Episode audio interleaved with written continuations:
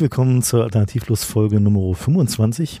Ähm, heute geht es um digitale Kriege, digitale Waffen, äh, Vulgo Cyberwar. Und ähm, als Gast äh, haben wir heute FX im Studio. Guten Abend. Tag auch. Und das Thema haben wir uns natürlich äh, aus äh, wie immer aktuellem Anlass herangenommen, äh, nachdem nun die Presse irgendwie immer voll ist mit diesem Cyber Cyberwar, irgendwie wir werden alle sterben, digitales Pearl Harbor und Die Bundeswehr macht jetzt auch die Bundes Cyberwar. Bundeswehr macht jetzt auch ein Cyberwar. Und da dachten wir uns, da müssen wir uns des Themas doch mal annehmen äh, und vor allen Dingen äh, uns jemand dazu einladen, der äh, sich tatsächlich auf diese ganzen merkwürdigen Konferenzen traut und äh, mit diesen Leuten auch noch redet, wo andere Leute es ja schon nicht mehr tun. Na, vor allem haben wir jetzt auch jemanden, der zugegeben hat, dass er schuld ist, nämlich äh, die Amis und Israelis. Das ist immer noch nicht ganz klar, weil erst haben es die Amis zugegeben für, für sich selbst Und du meinst, also, und dann haben sie gesagt, also es geht um Stuxnet Genau, es und, geht um Stuxnet. und Flame. Ja. Ähm, erst haben die Amis zugegeben, dass sie es sind, dann haben die Amis zugegeben, dass es sie mit den Israelis waren und dann hat man so gehört, dass die Israelis eigentlich unzufrieden damit waren, dass die Amis sich überhaupt genannt haben. aber man weiß wie immer nichts, aber man weiß immerhin, dass ein paar Leute bereit sind, äh, ja, Verantwortung zu übernehmen. Das heißt, wir sind jetzt aus Genau, der Theoriephase raus, da wir kommen sind wir- jetzt in der Faktenphase. da kommen wir dann später nochmal dazu, welche möglichen strategischen Implikationen diese äh, oder oder Hintergründe dieses Zugeben hat. Aber lass uns mal mit Definitionen anfangen. Ähm, was ist denn eigentlich jetzt diese Cyberwar? Ja, das ist ja gar nicht so, das ist ja gar nicht so einfach. Ne? Also ähm, ich habe hier mal so ein paar Definitionen rausgesucht. Ähm, spannend ist dabei irgendwie das Krieg an sich ähm, nach äh, der sicherheitspolitischen Glossar der Bundesministerium für politische Bildung ähm, versteht man unter Krieg ein mittels systematischer Gewaltanwendung ausgetragene Auseinandersetzung zwischen zwei oder mehr organisierten Gruppen. Eins davon ist per Definition ein Staat. So, ähm, also Krieg kannst du nur führen, wenn du, wenn du mindestens einen Staat, einen Staat dabei hast. Äh, Wann es denn so richtig ein Krieg ist, ähm, ist nicht so richtig klar. Da gibt's verschiedene Definitionen. Witzigerweise, die meisten ähm, machen das an der Menge der Todesopfer fest. Also zum Beispiel das Peace Research Institute in Oslo sagt, bis 999 Todesopfer ist es ein Konflikt. Und dann redest du von einem Krieg. Ist ja super. Ja, Wie Das ist immerhin, mal, ist immerhin mal eine handliche Definition so, ne? Naja, früher hat man Kriege noch angesagt. Aus der Zeit sind wir jetzt voraus, ne? Genau. Wie ist denn das, wenn jetzt wie in Afghanistan mehr Leute an Selbstmord sterben als an Kampfhandlungen? Ich zählen wieder. vermute, die zählst du einfach mit. Ja. ja, aber das ist schon richtig. Also Krieg wird nicht mehr, äh, es gibt keine Kriegserklärung mehr, sondern äh, seit der UN-Charta entscheidet das der Sicherheitsrat. Ne? Also der Sicherheitsrat sagt, ab wann ein genügend großer ähm, Threat nennen die das, ähm, zur Verfügung steht und dann wird halt gesagt, so jetzt machen wir Krieg. Interessant daran ist ja der Grund, warum Kriege nicht mehr erklärt werden. Und in der Regel liegt es eben daran, dass in den meisten Demokratien Kriege unter Parlamentsvorbehalt fallen. Das heißt also, dass äh, die Institution, die in einer Demokratie den Krieg tatsächlich erklärt, also sagt, jetzt ist mal hier Krieg, ähm, ist das Parlament. Und so ein Parlament hat da in der Regel nicht so viel Lust drauf oder wenn, dann doch irgendwie erheblichen Redebedarf. Na, und vor allem, wenn dann die Bevölkerung unzufrieden ist und eine Kampagne macht, dann lassen die sich umstimmen. Und das geht ja nicht, wenn man schon geplant hat. Genau, und dann muss man auch noch sehen, dass natürlich der, der größere Teil der militärischen Auseinandersetzungen der Neuzeit, also nach dem Zweiten Weltkrieg, also eigentlich nach dem Vietnamkrieg, äh, eher primär eben keine erklärten großen Kriege waren, sondern äh, halt so Special Forces Operationen und ähnliche Dinge, die halt äh, so unter dem Radar stattfinden sollten, bestreitbar waren, plausible deniability aufweisen. Und die Das ist auch interessante der Hauptvorteil von Cyberwar, ne? Genau, was sozusagen der, der interessante, die interessante Parallele ist, dass ja also gerade diese Verborgenheit und dieses nicht in der Öffentlichkeit stattfinden äh, von eben diesen, diesen militärischen Operationen, die eben nicht als Krieg deklariert werden, äh, sich ja dann eben eins zu eins eben in, in, diesem, in diesem Digitalfeld wiederfindet. Naja, die Sache ist halt durchaus, dass ähm, die, diese ganzen internationalen Rechtsfragen sich halt ändern, ob man gerade einen, einen Armed Conflict, also eine kriegerische Handlung hat oder nicht. Deswegen Cyberwar kann es eigentlich nur geben, wenn man überhaupt gerade schon eine kriegerische Handlung am Hals hat. Also der äh, Florian Grunert hat eine schöne ähm, Drei-Stufen-Definition von Cyberwar gebaut, ähm, wo er sagt, so erstens ist es einfach erstmal die Ausnutzung von Sicherheitslücken in irgendwelchen vernetzten Technologien.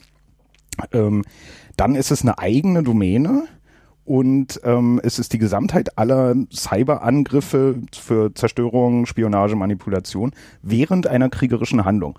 Deswegen reden die Leute so in in den letzten zwei Jahren auch mehr von ähm, Cyberkonflikt als von Cyberwar, weil Krieg halt äh, völkerrechtlich klar definiert ist. Verstehe. Und Cyberkonflikt ist dann halt irgendwie mehr so diese Guerilla-Operation. Alles andere. So, alles, an, alles andere. Okay. Das hatten wir auch schon in der Sendung hier, dass dann plötzlich äh, Regeln gelten, dass man keine Krankenhäuser angreifen darf und so, wenn man im Krieg ist.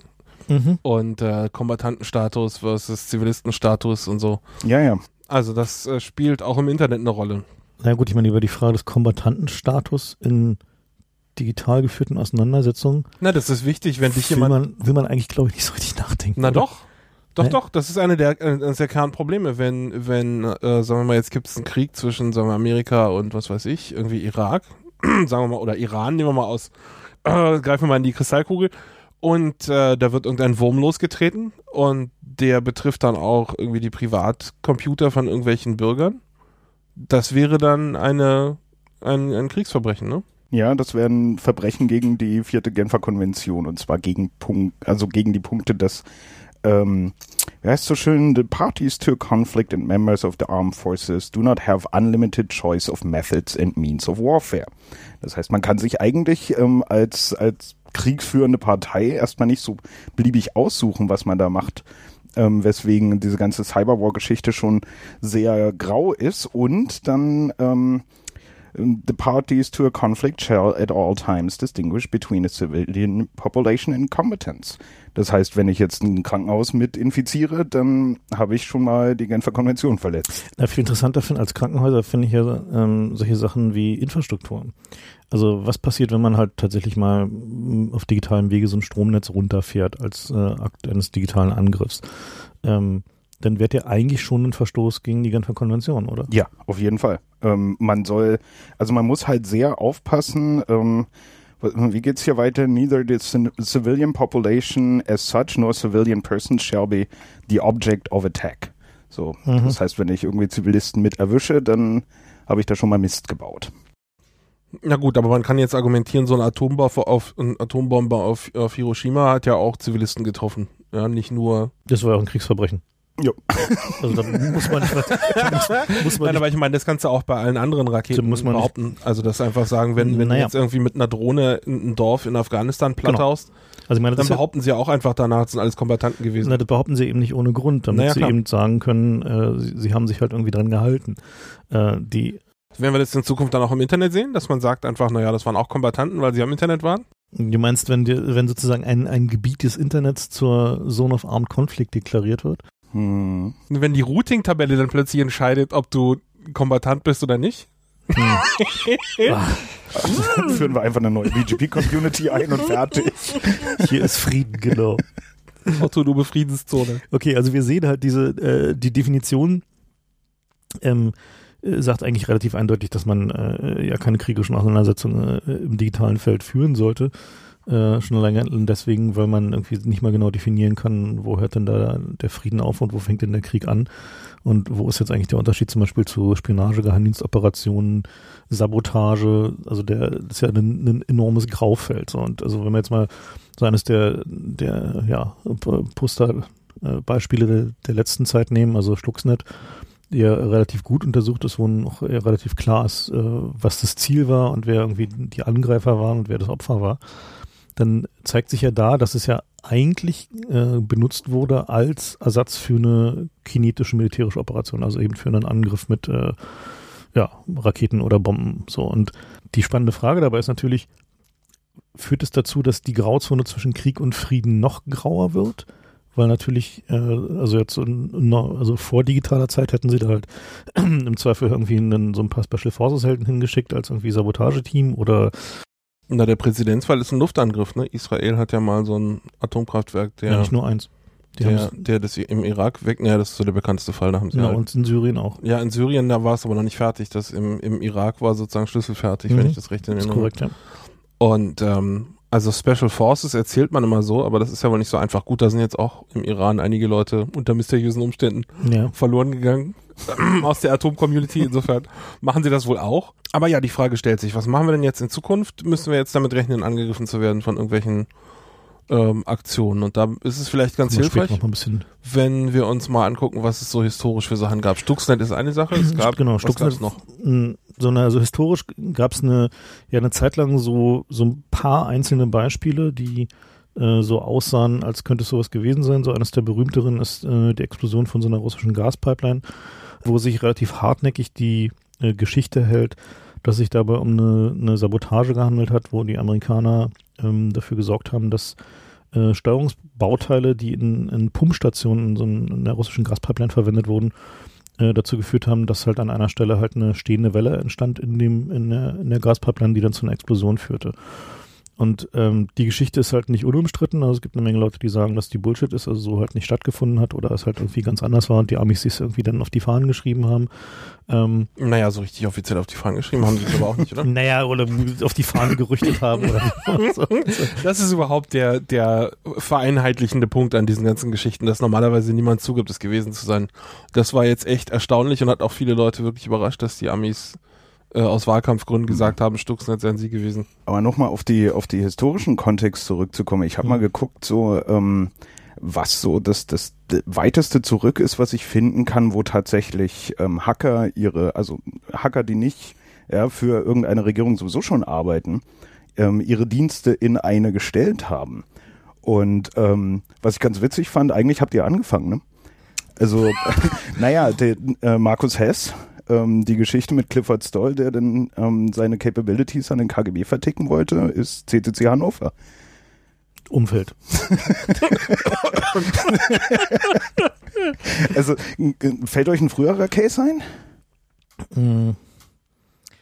Naja, wahrscheinlich gab es welche, aber keine, die irgendwie bekannt geworden sind. Ja. Also, es Ja. ist der, der Hm. weiteste zurück, den ich finden konnte. Hm, Also zumindest wo irgendwie äh, ja, Hacker im, im geheimdienstlichen Kontext unterwegs waren und eingesetzt waren. Ja, das äh, ist tatsächlich der so, somit so der weitest zurückliegende Fall. Ähm, es gab noch andere Fälle, wo äh, äh, zum Beispiel Luftverteidigungssysteme äh, angegriffen wurden, also die so Capabilities, die immer wieder gerüchtet werden. Äh, mittlerweile reden die Amis auch relativ offen davon, dass sie in der Lage sind, über entsprechend modulierte Radaremissionen ähm, Luftverteidigungssysteme zu exploiten. Ähm, es gibt auch Berichte so in so Biografien von so irgendwelchen Special Forces Leuten, dass die äh, zum Beispiel im Irak äh, abgeschmissen wurden vor, also bevor die, vor der Invasion, um äh, an Faserknotenpunkten äh, mysteriöses Equipment zu installieren. Und, und über diese Fasern lief wohl unter anderem Luftverteidigung. Also das finde ich ja glaubwürdig, aber als ich gehört habe, dass sie mit modulierten Radar irgendwelche Stationen angreifen wollen, dachte ich mir so, Bullshit. Na, wieso? Ich meine, glaubst du, glaubst du, dass irgendwie der Auswertungscode da drin irgendwie so viel besser ist als irgendwie alle anderen, alle anderen C-Code, den du kennst? Nein, also ich will nicht bestreiten, dass es denkbar ist, aber ich halte es für ziemlich Es sieht wahrscheinlich genauso schön aus wie ein VLC-Codec. Ich halte Äh, Ja, gut. Das Aber ist halt irgendwelche DSP-Scheiße. Was ja, ich halt-. Na und? Ich meine, guck mal, meine Basements kannst du auch nur so angreifen. So, ich meine, das ist halt, ja, weil da viel Signaling drin ist, aber wenn man Ja, da kriegst, kriegst du doch kein Signaling na doch, rein. da hast du Front-Feinderkennungssysteme drin, die irgendwie Das ist in der Tat die- was anderes, aber das ist tatsächlich für, digital, äh, relativ äh, große digitale Datenpakete und Krypto und Fu und Bar haben. hm. Und die werden halt irgendwie durchaus mit in den, in den, in den Radarstrom, in die Returns mit rein modelliert. Da gab es ja diese tolle Geschichte, die sich leider als falsch herausgestellt hat in einem Buch von Ross Anderson mit der Mick in the Middle Attack. Wie, die war falsch? Die war leider falsch. Hat wieso- er, oh hat er, ja, hat Die er in der so zweiten schön Auflage zurückgezogen. Okay, erzähl sie doch mal die Geschichte, weil die Ähm, so schön war. Die Geschichte war, äh, Südafrika hat sich irgendwelche Mix gekauft und wollte ein Nachbarland bombardieren. Ich weiß nicht mehr welches. Und ähm, schickt halt die, die Mix los und die haben äh, Hilfe gehabt. Nein, also, nee, Quatsch, die haben keine Mix gehabt, sondern die haben eben aus Embargo-Gründen ihre eigenen ranzigen Flugzeuge gehabt, die eben keine, keine westliche Technologie hatten. Und deswegen haben sie auch ihr eigenes Freund-Feind-System, äh, Erkennungssystem bauen müssen. Und die Verteidigung der, des anderen Landes mithilfe der Russen soll angeblich gewesen sein, dass sie mit der MiG zwischen die Luftabwehrstellung der Südafrikaner und deren eigenen Flugzeuge, die gerade beim Bomben waren, geflogen sind und dann Man in the Middle gemacht haben auf die Freund-Feind-Erkennung, was ein typischer Angriff auf, auf schlecht gemachte Kryptosysteme ist. Also halt, sprich, weiter, weitergeleitet der. Die haben einfach dem, dem, der Bodenstation gegenüber behauptet, sie seien Ja, sie das Flugzeug, in dem sie die Pakete von dem weitergeleitet haben und haben dem Mhm. Flugzeug gegenüber so getan, als seien sie die Bodenstation. Und dann hat eben die Bodenstation beiden geglaubt, dass sie ein südafrikanisches Flugzeug sind und nicht angeschossen. Und dann ist dieser eine MiG also völlig unangetastet einmal nach Südafrika geflogen, so geht die Geschichte und hat da War es nicht genau andersrum? Was nicht so, dass Nein, die MiG, die MiG kam eben nicht aus Südafrika, sondern aus dem angegriffenen Land. Und so. die hat halt demonstriert mit diesem Angriff, dass sie einmal komplett irgendwie über diese Station rübergeflogen ist, hat einmal Winke-Winke gemacht, irgendwie eine strategische Bombe abgeworfen und dann war der Krieg zu Ende, weil die Südafrikaner gesehen haben, dass sie ein Problem Aber war haben. nicht genau andersrum? Also so erinnere War ich das nicht so, dass die Südafrikaner die Russen exploitet haben? Aber jedenfalls war die Geschichte falsch. Die Geschichte war leider Na, falsch. schade, okay. Naja, MiG, MiG ist ja nun kein südafrikanisches Flugzeug. Nee, ist Insofern, na eben. Insofern muss, und wenn die MiG in der Mitte ist, Gut, okay, müssen wir nochmal nachlesen, deswegen, dummerweise. gut. Aber ist egal, hat er zurückgezogen, die Geschichte. Schade, war zu Schade, schön. die war zu schön, ja. Aber gut, sowas kann man noch, äh, das ist Aber noch gut, glaubwürdig, aber, aber jemand Was durchaus passiert bei, bei solchen Sachen wie Luftverteidigung, ähm, und das ist mir, äh, ja, viele solche Sachen werden ja, und das müssen wir vielleicht kurz erklären, Chatham House Rules erzählt, ja, wo man dann nicht sagen kann, wer es erzählt hat, aber man darf erzählen, was erzählt wurde. Ähm, Da werden wir Das- uns auch dran halten, selbstverständlich. wir werden nicht sagen, wer es war. Erklärung, äh, Chatham House Rules ist eine, eine Art Konferenzen durchzuführen, ähm, wo die dazu dienen soll, dass die Leute frei untereinander reden können und der Deal ist halt, man kann die Informationen, die da erzählt werden, verwenden und erzählen, aber, aber man darf nicht mehr sagen, als äh, auf welcher Konferenz es äh, stattgefunden hat, aber nicht von wem es gesagt wurde. Und da sind ein paar Storys so in den letzten Jahren aufgetaucht, ähm, wo es tatsächlich so um Kalibrierung geht. Also ne, oft ist es ja so, dass man einen Sack voll Waffensysteme kauft, ein paar hundert von irgendwas. Und dann hat man zwei, die werden ganz genau eingemessen, bla bla bla. Und dann nimmt man halt die Kalibrierungsdaten und kopiert die auf alle anderen. Und es ist wohl jetzt schon ein paar Mal vorgekommen, tatsächlich in europäischen Ländern, dass man dann mal so nach ein paar Jahren mal nachgemessen hat, was so die in the field deployed Geschichten, meistens äh, Luftverteidigung, ähm, was sie denn so für, für Kalibrierungswerte haben und das alles irgendwie, die schossen halt auf den Mond. Also das war halt totaler Mist und dann stellte sich raus, dass irgendjemand mal ganz entspannt irgendwie mit einem ähm, Akkuschrauber irgendwie ein paar Schrauben in die Festplatte von dem, von dem die Kalibrierung dann kopiert wurde, mal so reingebohrt hat und das merkte dann keiner und die kopierten dann halt irgendwie Mumpitz uninitialisierte Daten auf alle anderen Systeme. Ähm, und das ist, da gab es nicht nur eine Story von. Das ist also offensichtlich so ein ähm, so ein beliebtes Geheimdienstmuster, ja, wo man dann ähm, da braucht man jetzt keine, keine Schadsoftware für, aber man exploitet halt einfach den, den Prozess, ähm, wie die Kalibrierungsdaten dann in der Welt verteilt werden. Können wir das erzählen mit den AKWs? Hm? Na, wir hatten mal so ein Gespräch, äh, da wollen wir auch mal nicht sagen mit wem, aber da war eins der Szenarien genau das, dass diese, die Atomkraftwerke ja Sensoren haben. Und wenn man so ein AKW angreifen wollte, eine der Stellen, die da möglich sind, ist eben, dass man den Typ angreift, der die Kalibrierung macht und dass der eben die, die beim Eichen immer das ein bisschen nach oben verschiebt oder was weiß ich, nach unten neben und dass das AKW dann nicht merkt, wenn es Ja, wenn die, in gefährliche Bereiche kommt. Mhm. Weil es gibt Schranken dafür, wie weit man eichen darf, äh, in Abweichung von dem, was vorher war. Also die haben schon generell an den Angriff gedacht, aber wenn es eine längerfristige Sache ist, das ist ein Problem, ja. also Insbesondere, wenn man outsourced. ähm, interessant ist halt, dass, dass viele von diesen Sachen äh, unter dem, dem, dem großen Thema so Electronic Warfare ja schon seit Ewigkeiten sind. Also die spielen schon seit vielen Jahrzehnten da so Katz und Maus mit irgendwie äh, ihren Radars und ihren Freund-Feind-Erkennungssystemen und ihren Funksystemen. So im militärischen Bereich ist es durchaus eine, eine übliche Sache so und in der Regel werden militärische Systeme äh, zumindest ein Stück weit dagegen erhärtet. Also wenn man davon ausgehen muss, dass der Gegner halt über entsprechende Fähigkeiten verfügt, dann versucht man halt irgendwie sich nicht total prasslich anzustellen und also irgendwie dafür zu sorgen, dass halt äh, bestimmte Exploits nicht möglich sind oder dass man daran gedacht hat und so weiter. Aber äh, trotzdem ist es so, dass die äh, dass offensichtlich immer noch eine große Menge von solchen Sachen funktionieren. Also die äh, Russen rätseln wohl bis heute, wie die Israelis es geschafft haben, ähm, das syrische Luftverteidigungssystem auszuhebeln, äh, um diesen Reaktor da zu bombardieren.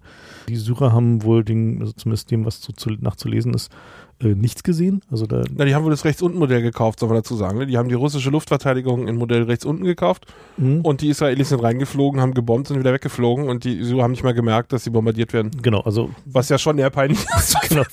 So, und da, da, da gibt es halt eben auch den, das Gerücht, dass die äh, Israelis halt offenbar den äh, diese Russe, dieses russische Luftverteidigungssystem halt einfach exploitet haben, weil die Israelis haben halt keine nennenswerten Stealth-Capabilities. Äh, das ist so die, was sie da haben, sind F-14 und F-16, die haben halt jede Menge Electronic Warfare Equipment mit in Israel an Bord, äh, aber halt keine richtige Stealth-Varianten. das heißt also, die müssen halt offensichtlich Wege gefunden haben, ähm, das halt so zu exploiten, dass sie da durchgekommen sind.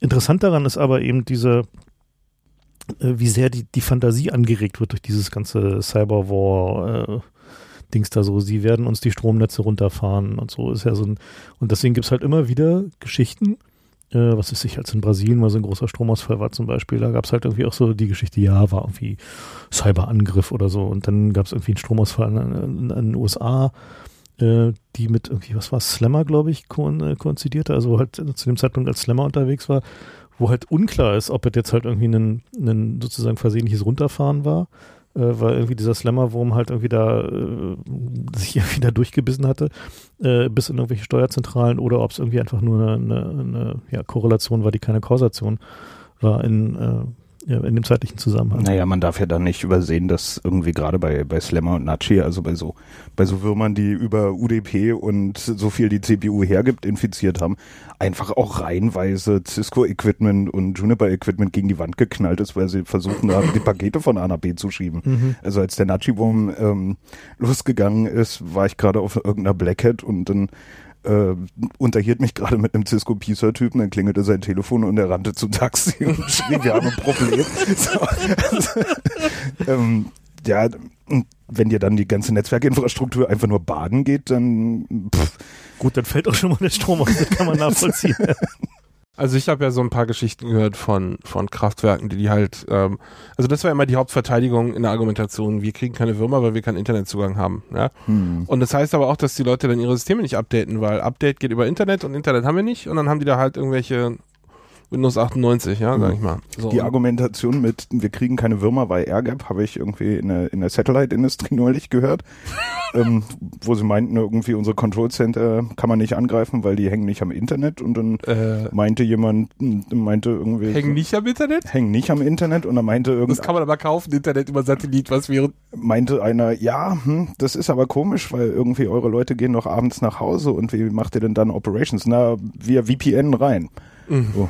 Okay, alles klar, kein Internet. Das ist nicht das Internet. Das ist nicht, nein, das ist nicht das, anderes Internet. Nicht das große böse Internet, nein, nein. Jedenfalls passiert es halt immer wieder, dass irgendwelche Kraftwerke auch heute noch mit irgendwelchen antiken Würmern infiziert werden, weil irgendein Servicetechniker da reinläuft mit seinem Laptop und das, das, der, der macht halt sonst nirgendwo Schaden, ja, weil diese Würmer alle natürlich irgendwelche Probleme ausnutzen, die seit Jahren gefixt sind, aber wenn der in so ein, so ein Museumskraftwerk reingeht, was noch nie geupdatet wurde, das gibt's immer noch, dass irgendwelche wirklich, also so Slammer, irgendwie Code Red Dinger in irgendwelchen Infrastrukturen gefunden werden nach äh, zehn Jahren. Ja, ja, du darfst auch nicht vergessen, dass es dann einen Haufen Equipment gibt, wo zum Beispiel so Windows XP drin SP0 verbaut ist, was zertifiziert ja. ist und, du und darfst dass die Zertifizierung ja, verliert, sobald du da einen Patch einspielst oder eine AV drauf machst. Alles so unglaublich. Ähm, die interessante Frage ist ja, wie, also wie viel ist denn jetzt eigentlich an dieser Panik dran? Also wie verwundbar ist denn eigentlich tatsächlich die also mal so kritische Infrastruktur, so Stromversorgung, Wasserversorgung, Telekommunikation. Äh, ist das wirklich die Frage? Ich finde ich find die Frage andersrum viel interessanter. Wie wahrscheinlich ist es, dass die tatsächlich targeted angegriffen wird? Und da ist wieder genau das ist die dieses, nächste Frage. Da Na, die Telco-Industrie fährt sich ja schon ohne, ohne externe Hilfe runter. nee, aber meine, die Frage ist ja eben tatsächlich, also wenn man jetzt mal versucht, irgendwie diesen, diesen Hype so ein bisschen irgendwie zu klassifizieren, dann gibt es ja da so diese Digital Pearl Harbor Fraktion und die, äh, also ich meine, da. Und die gehen alle davon aus, dass irgendwer Malware in, in ihre Stromnetze droppt oder sowas. Aber guck mal, ja, kommen wir zurück auf diese, diese ganzen Definitionen, ähm, kriegerischer Akt und äh, Genfer Konvention und sowas. Niemand also äh, niemand in der, sagen wir mal, ersten Welt, äh, der irgendwo höher im Militär ist oder ähm, höher in der Politik ist, wird sich das irgendwie auf, auf den Zettel schreiben, dass er jetzt mal ein Land runtergefahren hat und potenziell dann irgendwie die nächste Amtszeit nicht mehr machen kann, sondern erstmal in Den Haag irgendwie ein paar Leuten ein paar Antworten geben muss. Also ich sehe halt einfach, ja, das, das, das Karriererisiko für die Leute, die das entscheiden können, ist so hoch, ähm, dass den großflächigen Angriff, den sehe ich eigentlich nicht. Ich sehe halt vielmehr irgendwie diese, diese targeted ähm, Geheimdienstaktionen. Na, die Infrastruktur ist doch aber so ranzig bei uns, dass wenn du da an einem kleinen irgendwie Seiten, an, am Seiteneingang wackelst, das ganze Gebäude dir entgegenkommt. Ja, ist ja deine, Insofern kann ist ja deine sein- Verantwortung als Angreifer. Das ist wahrscheinlich gar nicht so einfach, Ganz Angriff vorsichtig so zu wackeln. Ja. Ich meine, ähm, Okay, also, was ich das größere Problem finde, ist, dass du einfach die Militärziele nicht erreichst, wenn du das Stromnetz von so einem Land runterfährst. Also die, Na. die Militärbasen haben halt ihre eigenen Generatoren, die dann anspringen. Das mag vielleicht nicht ewig Naja, die- halten, aber wenn sie den Benzin reingemacht haben. es gibt ja, ja gut. oder falls sie, wie zum Beispiel die Bundeswehr überhaupt in der Lage ist, durch ihr tolles SAP irgendwie Benzin für diese Generatoren zu ordern. ist ja auch noch eine interessante Ey, es Frage. ist Ich glaube, da eine Welt. Geschichte. Ich glaube, da gibt es eine Geschichte, die wir hören wollten. Naja, also ich hatte da mal so, eine- so eine Diskussion mit so einem Bundeswehrgeneral, der äh, unter anderem sich darüber ausließ, wie halt irgendwie die, äh, die Bundeswehr halt irgendwie ihre sogenannte White IT, also alles, was jetzt nicht irgendwie waffenbezogen ist, äh, an so ein Konsortium aus irgendwie IBM, Siemens und T-Systems. Äh, Sag nicht T-Systems. ich glaube, dieses- Doch, ich glaube ja. das, das, Projekt, das Projekt heißt Hercules Oh ja, richtig. Und ähm, die, äh, also sie haben es halt outgesourced und das ist halt so ein Monster-SAP-System und irgendwie noch uh, tausend andere Projekte. Und der meint halt so, weißt du, naja, also, solange ich nicht mal zuverlässig Klopapier darüber bestellen kann, will ich jetzt Cyberwar nix hören. Da weiß man doch, was man angreifen muss Es als ist, wohl, es Attack. ist wohl tatsächlich die größte Einzelinstallation SAP auf der Welt. Was could possibly go wrong? Na gut, also wir konkludieren, das, also die, die Verwundbarkeit ist halt schon durchaus gegeben, weil die Infrastruktur halt irgendwie größtenteils ranzig ist und irgendwie durchaus auch angreifbar ist. Äh, die spannende Frage ist aber eben, ähm, wer hätte denn halt eigentlich ein Interesse daran? Äh, anzugreifen und aus welchen Gründen. Und was mich immer wieder besonders aufregt, sind halt diese, diese Cyber-Terror äh, äh.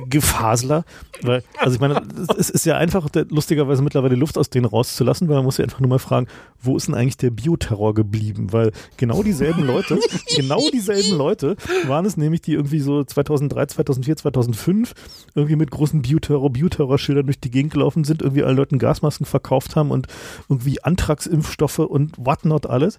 Und ich meine, klar, irgendwie ist halt ganz gut, dass die Feuerwehr jetzt irgendwie endlich mal ordentliche Artenschutzgeräte bekommen hat. Also es hat durchaus auch positive Effekte gehabt, aber das hätte man auch viel billiger haben können.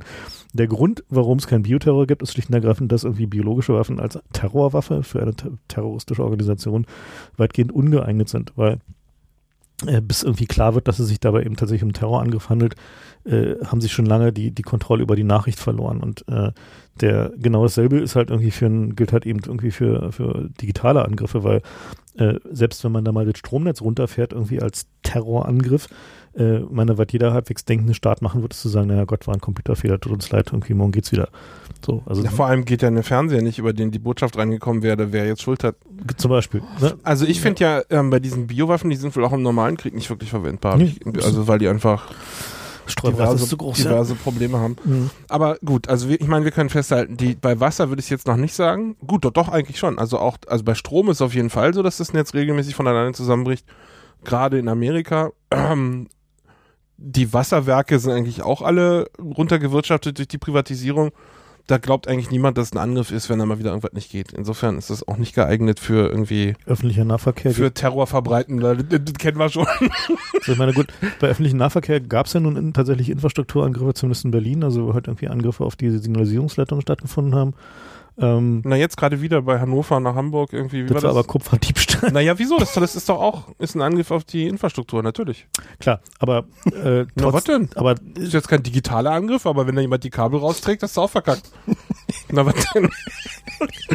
der nur so richtig, also so richtig so das Gefühl von Terror stellt sich da nicht ein, ne? Nein, aber das ist ja der, gerade der Punkt, den Genau. du machen willst. Wir haben diese Angriffe schon und sie Ja. bewirken nichts. Es, ist, es ist echt schade, dass wir keine Bilder einblenden können, weil so, so ein Osteuropäer mit so einem Kabelbaum über den Arm und dann drunter stehen so Cyberterrorist, fände ich jetzt sehr passend. Genau, vielleicht kann es ja, kann, News kann, es ja, kann es ja einer von den Hörern für uns äh, zurechtbauen. Das äh, kriegt er bestimmt hin. Na gut, dann lass uns mal ein bisschen drüber reden, was, äh, wie sehen dann eigentlich die Waffen äh, in, in so einem Digitalkonflikt aus? Also diese sagenumwobenen Exploits und Zero Days und, äh, ja, und diese Dinge. Äh, vielleicht sollten wir das mal ein bisschen erklären für die Hörer, die irgendwie da in, in dem Gewerbe nicht so bewandert sind. Na, wir haben ja extra einen Gast eingeladen, der das erklären kann.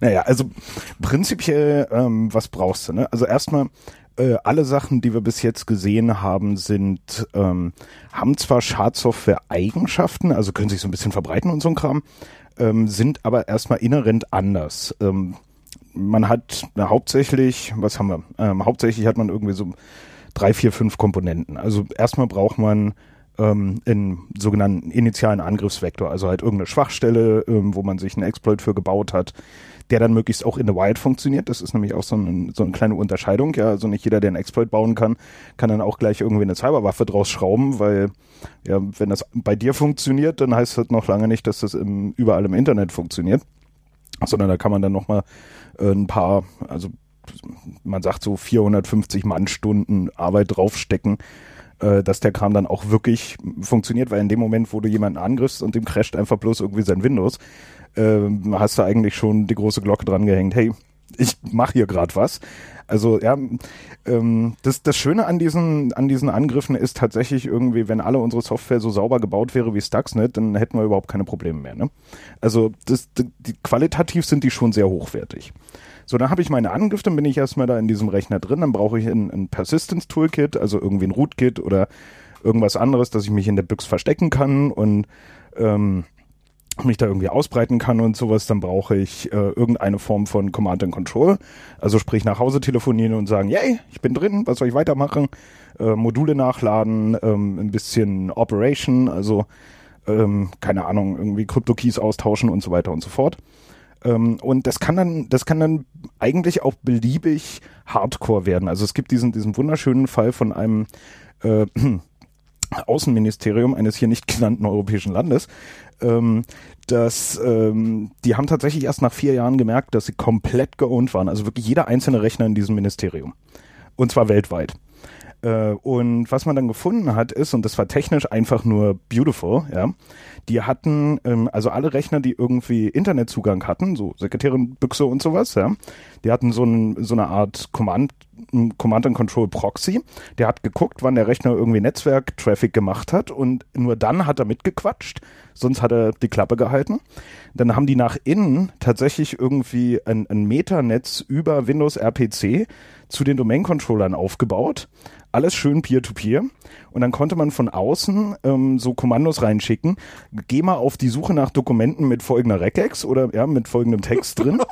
und dann verbreitete sich das so schön langsam in dem Netz und immer wenn Plattenaktivität auf einem Rechner war, dann ist halt das Rootkit dahergegangen und hat mal ein bisschen mitgesucht und wenn die Platten dann aufgehört haben, dann ne, äh, hörte das auch auf.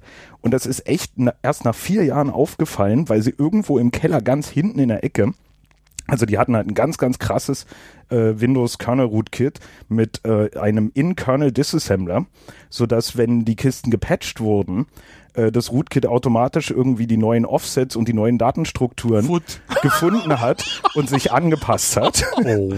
ähm, also richtig abgefahrenes Zeug und irgendwo ganz hinten in der Ecke hatten die einen super räudigen ähm, 64-Bit HP-Server. Und nach vier Jahren irgendwie bei einem Update machte der halt mal blaues Bildschirm.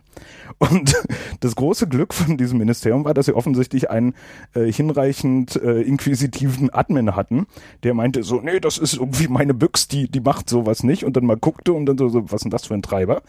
Ähm, und dann war natürlich erstmal irgendwie Haare raufen und so, aber ähm, also bis, bis in diese Qualitätsstufe geht das dann. Ähm, aber sowas ist, und das ist eine wichtige Eigenschaft, ähm, die ähm, zu, also zu einem gewissen Sinne sogar äh, bei Stux auch der Fall war, auch die Sachen, die keinen Internetzugang hatten, die sind alle manually operated. Also im, im Unterschied zu einer, zu einer Banking-Malware oder sowas ist es tatsächlich so, dass da 24-7 Leute irgendwo auf der Welt sitzen und überwachen, was für einen Datenstrom gerade haben, Keys austauschen. Ähm, der Trick ist eigentlich äh, bei diesen, bei diesen richtig guten Operations, äh, dass die das Netz von den Leuten, die sie angreifen, besser kennen als die. Hm. Also es ist wie in den 90ern, ja, wenn du in den Rechner einbrichst, erstmal irgendwie die Sicherheitslücken patchen, äh, damit nicht irgendwie gleich der nächste neben dir die zweite Shell aufmacht und Platz nimmt. genau. Und du dann irgendwie so Root Wars hast. Das ist, nervt ja auch. Ähm, also der, der Trick bei denen ist tatsächlich, ähm, sind technisch dieselben Verfahren, aber sie sind qualitativ deutlich hochwertiger und sie sind active operated. Ähm, naja gut, ich meine, Flame zum Beispiel sieht aber ja eigentlich eher so aus, als wenn es darauf ausgelegt wäre, äh, eine relativ große Menge Rechner, äh, sagen wir mal, semi-automatisch äh, zu äh, beobachten, nachdem sie einmal infiziert wurden. Naja klar, aber das musste, also gerade Flame ist dann ein wunderschöner Fall für Operation, wo du dann deine Lua-Module da reinballerst und ähm, mal guckst, was, klar, du infizierst erstmal, schaust, was kommt denn da so raus. Und dann hast du ja irgendwelche Maschinen, die sozusagen dahinter hängen, ja, also äh, Menschen denken ja noch immer mit diesem Perimeter-Sicherheitsdenken. Und dann schmeißt du da halt mal kurz irgendwie ein Stück Skript rein, was deine Operations-Leute schrauben können, wo du nicht erst irgendwie zu deinen Developern gehen musst und ein neues Modul basteln, sondern ja, die, die skripten dann halt irgendwie, hallo, beschaff mir mal Dokument. Also das ist ja eigentlich der Showcase für, für Operational. Ja, aber zum Beispiel, dass, dass das Ding ja erstmal die Metadaten von diversen Dokumenten äh, indext äh, und in der Datenbank ablegt, sieht ja für mich zumindest erstmal so aus, als wenn man äh, auf eine relativ große Menge Computer Queries absetzen will. Na klar. In relativ automatisierter Art Na und klar. Weise. Ne? Na, das ist ja, wie gesagt, das ist ja bei diesem, äh, bei diesem Außenministerium auch genauso gelaufen. Also die Mhm. haben halt auch erstmal Metadaten, teilweise einfach irgendwie die, die Search-Index-Datenbank von dem Windows, was es sowieso anliegt, irgendwie so pff, krabbel, rausschick. Und ähm, dann hat man halt erstmal so einen Überblick, was gibt's denn da zu holen und dann wird halt ähm, speziell angefragt. Das sind, die Operations sind ja auch nicht tatsächlich die Leute, die die Informationen haben wollen. Ne? Das sind ja eher wirklich die Techies. Und dann gibt's ja hinten dran äh, Dollar-Auswertabteilung, wo dann jemand sagt, so hier, äh, davon aber mal bitte noch ein bisschen mehr und von der Frau bitte auch noch ein paar Nacktbilder. Also mir, mir wurde mal erzählt von, äh, von was so die Chinesen treiben in äh, so europäischen Firmen, ähm, wo dann mal Leute ein bisschen experimentiert haben, das heißt also mal äh, Dokumente abgelegt haben, die auf fiktive Projekte verweisen, um zu gucken, wie lang, Ob jemand guckt, ja? um zu gucken, wie lange es dauert, bis sie halt Queries dann sehen äh, von äh, nach diesen Dokumenten. Äh, und die Chinesen haben wohl offensichtlich so einen so einen Turnaround-Cycle so zwischen sechs und acht Tagen. Das heißt also, wenn halt die sozusagen Kram exfiltriert ist, äh, wo halt irgendwie interessante Keywords drin sind, dann ist der nach sechs bis acht Tagen ausgewertet und dann kommen die Keywords aus diesen Dokumenten halt wieder rein, um den, den nächsten Cycle zu fahren. Und wenn du dir überlegst, Clifford Stoll-Style. das ist halt Oldie but Goldie, ne? Also, hat Ich halt, muss ja sagen, was mich, äh, was mich wirklich beeindruckt hat, ist, dass es so überhaupt nicht unseren Vorstellungen von vor 20 Jahren entsprochen hat. Weil wir haben mal gedacht, äh, irgendwie Microsoft und die Dienste sind eh im Boot und wenn die Dienste irgendwann brauchen, dann werden sie da sich eine Hintertür einbauen. Ne? Das war irgendwie immer die Bedrohung, Mhm, von der wir stimmt. ausgegangen sind. Und Mhm. das ist überhaupt nicht passiert. nee, es sind genug Bugs da. Ja, aber Ja, genau. ich meine, das, das ist ja, es kostet ja mehr, so einen Bug auszunutzen, als eine Hintertür zu Nee, nehmen, die eh da langfristig ist. nicht. Das ist eben die Frage. Also eine Hintertür hat halt irgendwie, wie wir jetzt ja gerade gesehen haben, zum Beispiel bei diesen FPGAs, äh, so kurz Erklärung, äh, da haben äh, ein paar Leute, die lustigerweise, glaube ich, von der britischen, dem britischen DARPA-Äquivalent finanziert wurden, in amerikanischen FPGAs, die besonders gerne im Rüstungsbereich verwendet werden, äh, eine offensichtliche Hintertür gefunden. Also ne, man, wenn man da halt irgendwie einen längeren Key rein, reinschickt in diesen FPGA, dann sagt er guten Tag und äh, gibt einem alles, was er so weiß, also inklusive der Keys, mit denen eigentlich die, äh, die Konfiguration dieses Chips verschlüsselt ist. Und äh, Also wir müssen noch ein paar Sachen dazu sagen hier, wenn nicht, sonst kriegen wir wieder böse Mails und ich muss die beantworten. Also DARPA, DARPA ist eine Regierungsorganisation der Vereinigten Staaten. Da geht es darum, äh, defense-nahe Projekte, also verteidigungsnahe Projekte zu, zu machen. Die finanzieren Zum äh, Beispiel das Internet. zum Beispiel das Internet ist ursprünglich ein DARPA-Projekt, aber die machen auch sowas wie, die haben einen Venture-Capital-Arm, wo sie irgendwelche Startups fördern, die interessant klingen, irgendwie Drohnenforschung, sowas.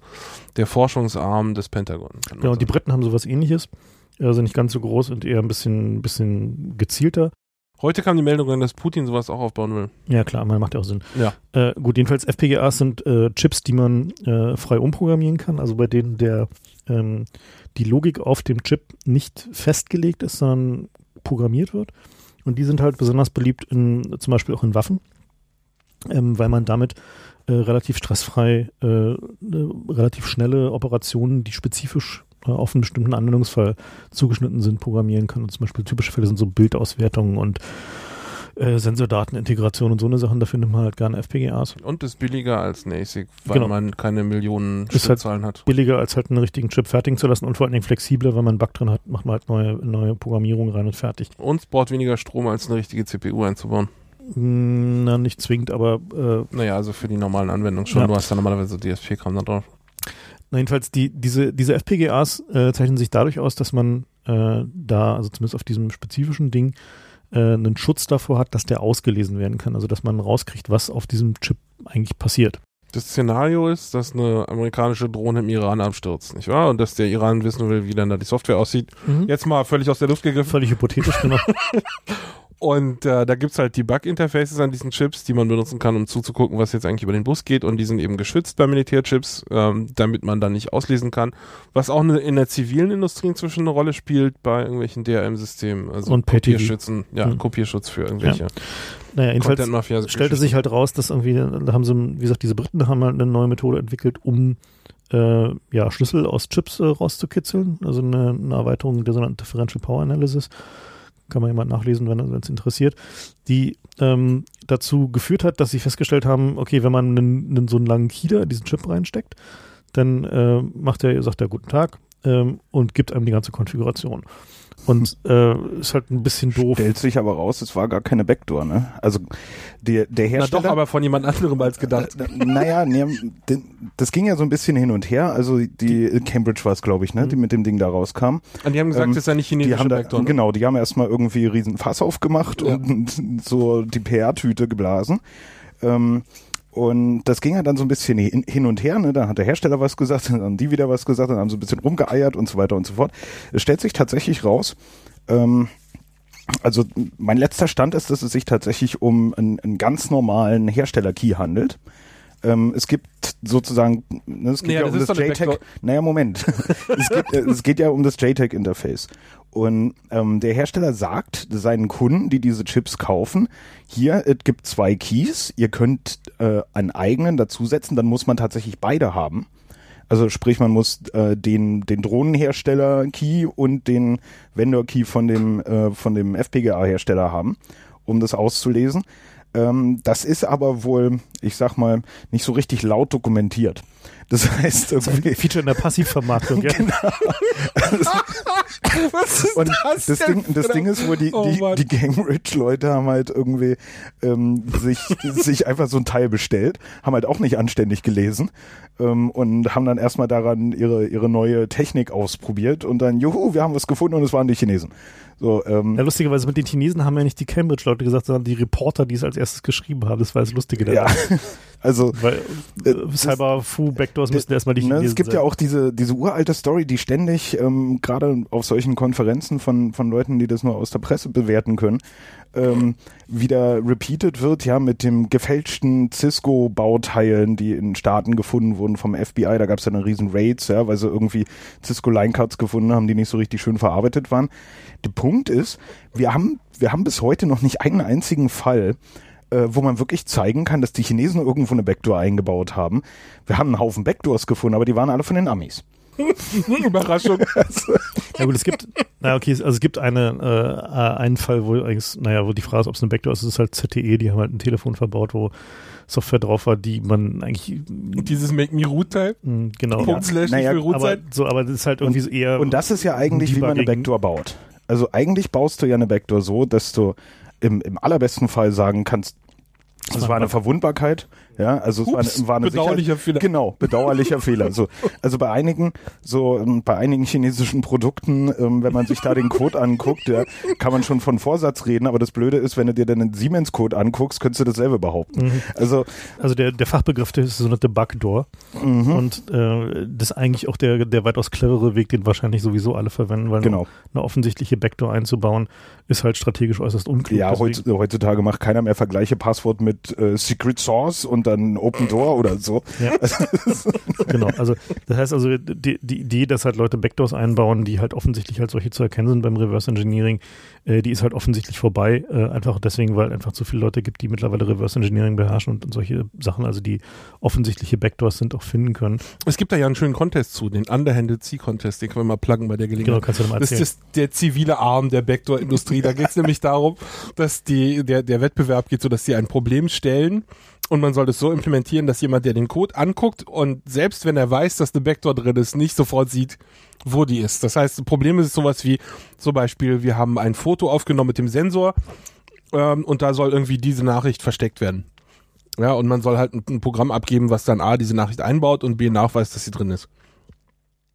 Und der Code wird dann veröffentlicht und irgendwie das Internet at large darf dann teilnehmen und sagen irgendwie, hm, hm, das könnte eine Backdoor sein. Und ähm, also das ist auch ein interessantes Problem, weil das so ein so ein, ein Henne-Ei-Ding ist. Ja, je je mehr man weiß, dass da eine Backdoor drin ist und eine erwartet, desto mehr sieht man dann auch eine, selbst wenn keine drin ist. Ja, das ist also So, wer mit der Brille des Argwohns schaut, der sieht die Raupen selbst im Sauerkraut. genau so sieht's aus. Na gut, ähm, so, äh, ne, egal ob es jetzt nun ein, ein absichtlich eingebauter Bug oder ein absichtlich drin gelassener Bug oder ein, äh, ja, ja, ein- Na, woran erkennt man denn Firmen, die keine Bugs einbauen? Sind das die mit Bug Bounty Programm? Bug Bounty? Meine, ähm, die, die interessante Frage ist ja eben, wie, wie, wie funktioniert denn die Politik dabei? Ne? Also es gibt ja eine, schon sehr lange Berichte darüber, dass es halt äh, gerade im amerikanischen Raum, äh, also in, in der Geheimdienstecke so ein, so ein Vulnerability-Komitee-Strukturen gibt, wo ähm, die, also gerade die NSA bei großen amerikanischen Herstellern requesten kann, bestimmte Bugs mal noch ein bisschen länger ungefixt zu lassen, weil sie die gerade strategisch brauchen. So. Nein, das heißt ja mal, dass es an die Exporterlaubnis gekoppelt ist als, Hm. als Druckmittel. Und mit, ich Kann man da irgendwas zu sagen? Also ich meine, es klingt glaubwürdig, aber Also ich finde es plausibel, aber gibt natürlich keinen, keinen Nachweis. Also außer würde, würde erklären, warum man in 2009 eine, eine CA-Infrastruktur mit einem ähm, Server von 2003 baut. ja, also da, das ist doch eher Zertifizierung, oder? Ja, wir sind noch nicht so weit. Das List kommt ja, das ist dann, der, ist dann der nächste, der nächste Schritt, ist sozusagen Backdoor by Process, ne? Also wenn, Ja. so, also wenn Zertifizierung als, als strategische ähm, Sollbruchstelle. Mhm. Ja, ähm, gut, aber äh, wie nutzt man denn, also wenn man so, so, so, so einen Bug jetzt findet und den ausnutzt, ähm, da ist ja häufig jetzt die Rede von diesen sogenannten Vulnerability Markets, also davon, dass Leute halt irgendwie so eine, so eine Exploits äh, verkaufen. Äh, Na, wir können ja einen Schritt vorher anfangen. Nehmen wir an, du bist jetzt ein Geheimdienst und du möchtest gerne so einen Bug kaufen. mhm. Also du möchtest einen Bug haben. Wo kriegst du den her? Warum, warum kaufen nicht einfach Leute, die für sie Bugs suchen? Oder machen sie das auch? Ja, die, also da ist man sicher untersch da ist man ja unterschiedlicher Meinung. Ähm, ich denke, dass die äh, da muss man unterscheiden, die Leute, die das schon länger machen und die Leute, die das seit gestern machen. Ja, also so. Das hängt vom so, Land ab auf Deutsch. Ne? Genau. Es gibt so Länder ähm, wie USA oder Singapur zum Beispiel hat äh, hat schon 2001 irgendwie gesagt, so wir bauen uns jetzt hier mal eine Cyberarmee hin. Äh, die haben eine relativ eine relativ greifende Begründung dafür gehabt. Die haben nämlich einfach keinen Platz für eine richtige. Also man muss sich überlegen, dass naja, man muss sich überlegen, dass die komplette Armee von von Singapur tatsächlich in, in Thailand rumspringt. Also die haben in Thailand irgendwie so ein Stück Dschungel gemietet für ein paar hundert Jahre. Und wenn du bei der Armee bist, dann wirst du halt darüber gefahren und dann machst du halt Dschungelkrieg. Und das ist total geil, wenn du vom, vom Flughafen irgendwie in die Stadt reinfährst. Ich habe mich immer gewundert, dass die Straße so schnurgerade ist und in der Mitte, immer so große Blumenkübel stehen. Also wirklich so, so fünf mal fünf Meter Blumenkübel, ja, so Riesenteile.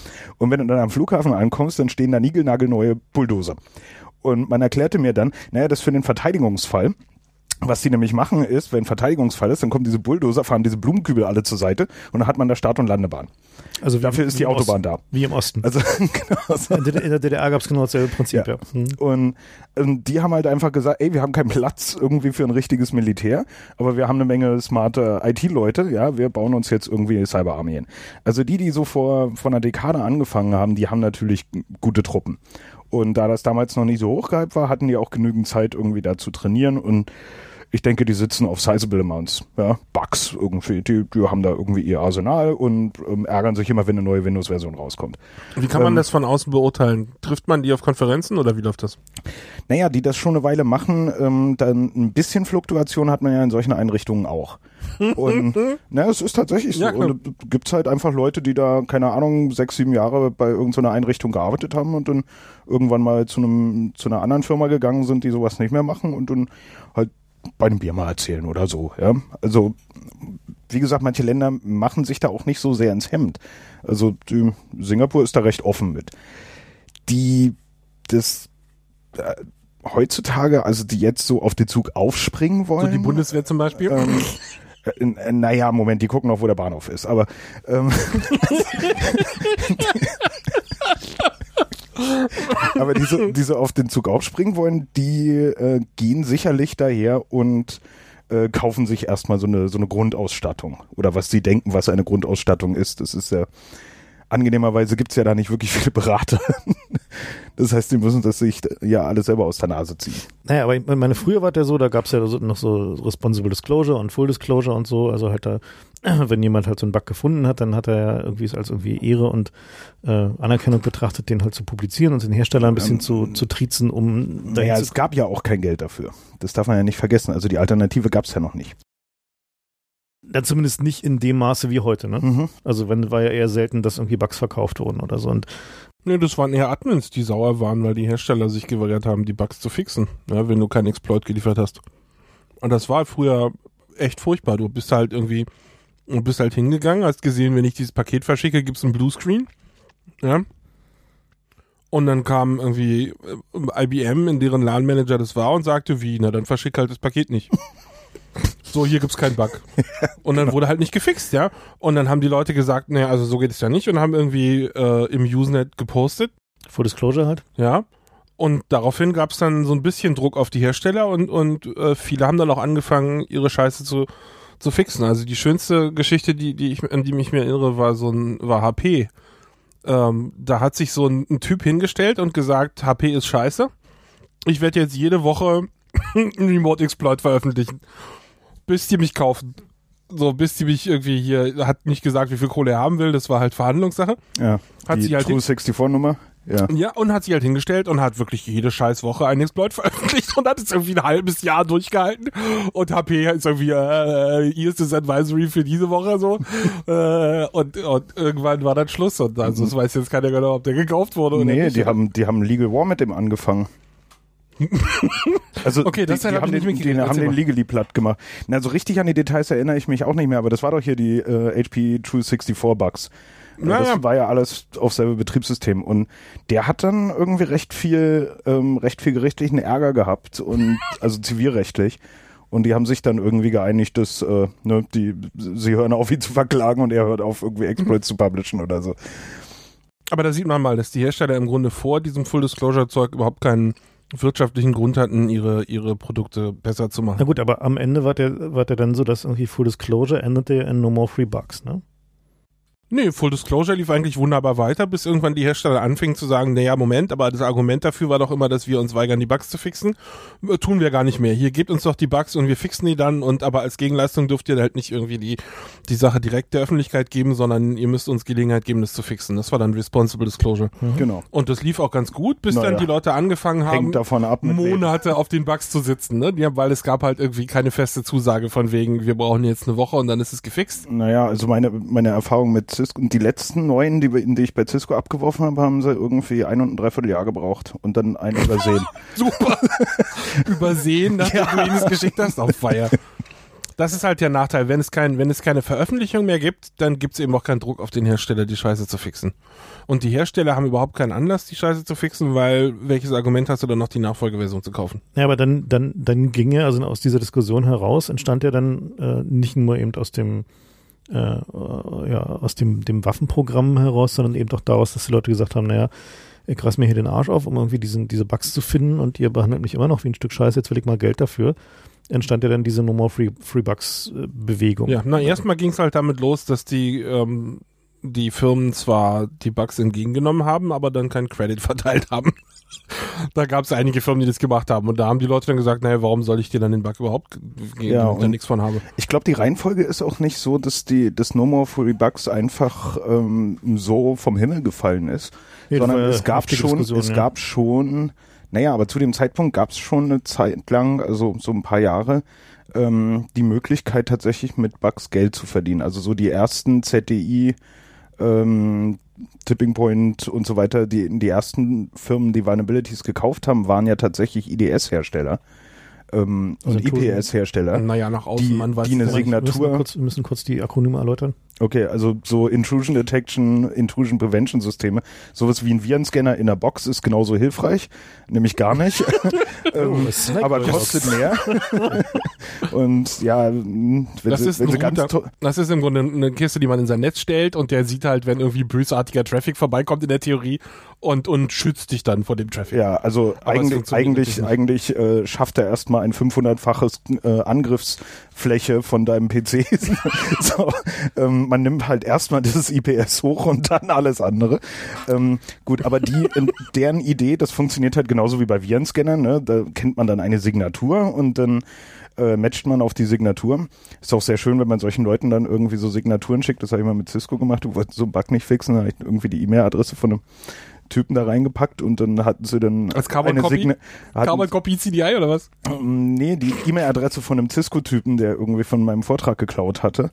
Äh, und ähm, das hatte ich mit in ein, ein IPsec-Paket war das, also so verschlüsselt, ja. Einfach so mit reinkopiert. Ähm, die haben den Hexdump natürlich nicht gecheckt, sondern direkt als Signatur abgelegt. Was hieß, dass bei Cisco im Netz jedes Mal die IDS irgendwie Alarm schlugen, wenn der eine E-Mail kriegte.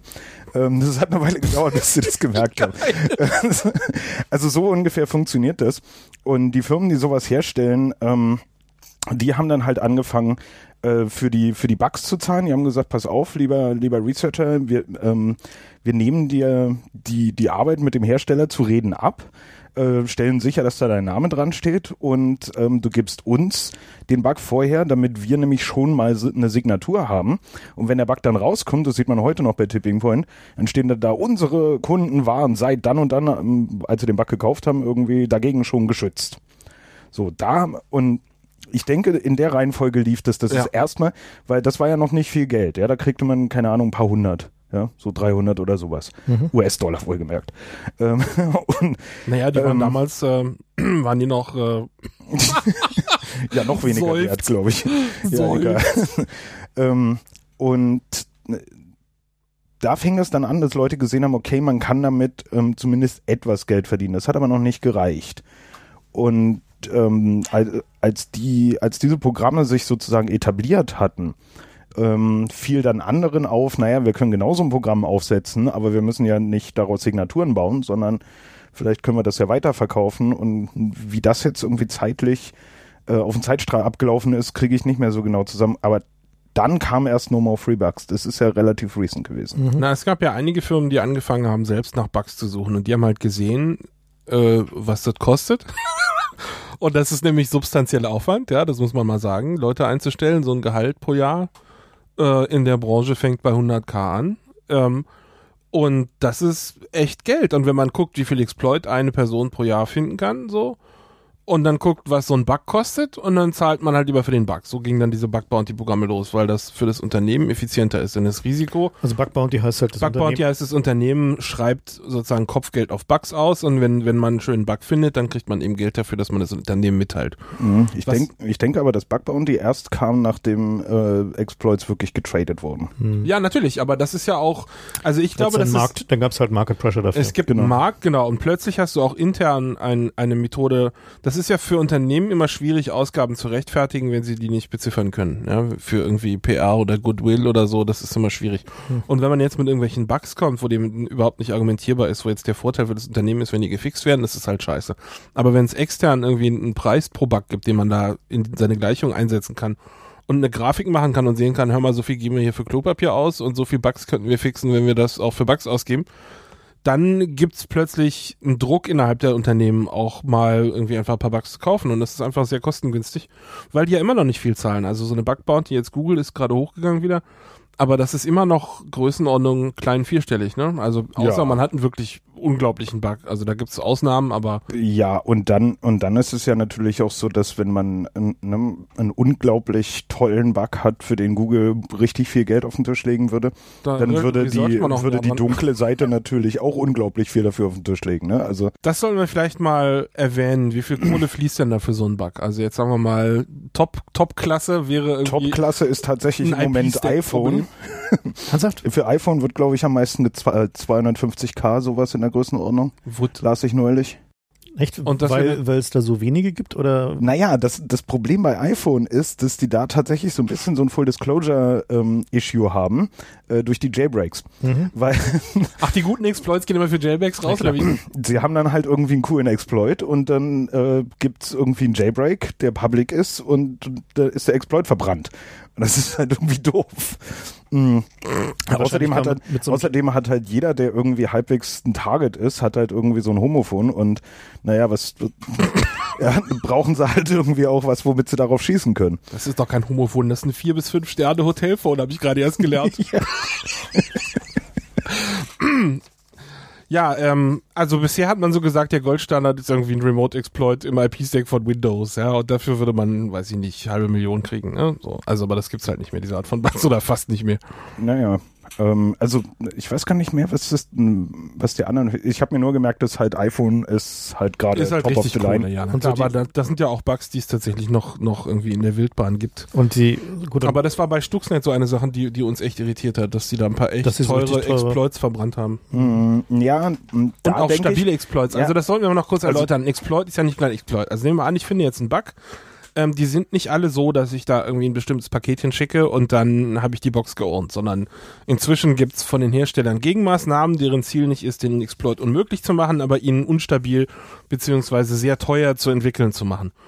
Äh, manchmal ist die Software auch einfach so scheiße, dass Ja, du gut. tierisch rumfuckeln musst. Aber im Allgemeinen ist es halt so, dass ne, wenn du den Bug gefunden hast, das ist ungefähr ein Zehntel des Aufwands oder noch weniger von dem Gesamtding, weil ein Exploit zu bauen einfach unglaublich schwierig Also ist. einen stabilen einen Exploit. stabilen Exploit Stabiler. Exploit muss man vielleicht nochmal erläutern, heißt halt, dass, dass der Code, der durch diesen, äh, durch diese Schwachstelle injiziert wird oder zum Laufen gebracht wird, äh, dass der tatsächlich eben unter fast allen Umständen auf den äh, angepeilten Zielplattformen auch wirklich stabil läuft und nicht nur die Kiste irgendwie zum Absturz Genau, bringt. und wer mal irgendwie ein israelisches oder ein japanisches Windows in der Hand hatte,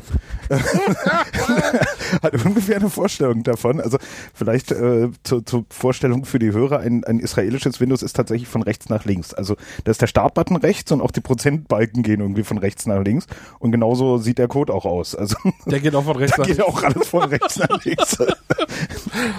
Also Exploits zu bauen ist nicht so schwierig, aber stabile Exploits zu bauen ist richtig scheiße schwierig. Und manchmal gibt's Bugs, ähm, die auch ohne irgendwie super Exploit stabil nutzbar sind und davon haben sie halt ein, zwei bei Stuxnet verbrannt. Na, eigentlich, eigentlich drei davon sind hundertprozentig stabil. Aber der eine war auch für eine ältere Version, das habe ich jetzt nicht dazu gezählt. Nee, der, der ist nicht hundertprozentig. Dieses Druckerteil war doch 100 Prozent.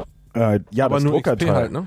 Ähm, ja, aber der, nee, der andere, ähm, der für ähm, die, die, also die beiden Priv es Escalations, Privilege Ja. Escalation für XP und die für, ähm, für Vista und höher, die waren beide 100 Prozent. Äh, der, der Prinzpooler war 100 Prozent.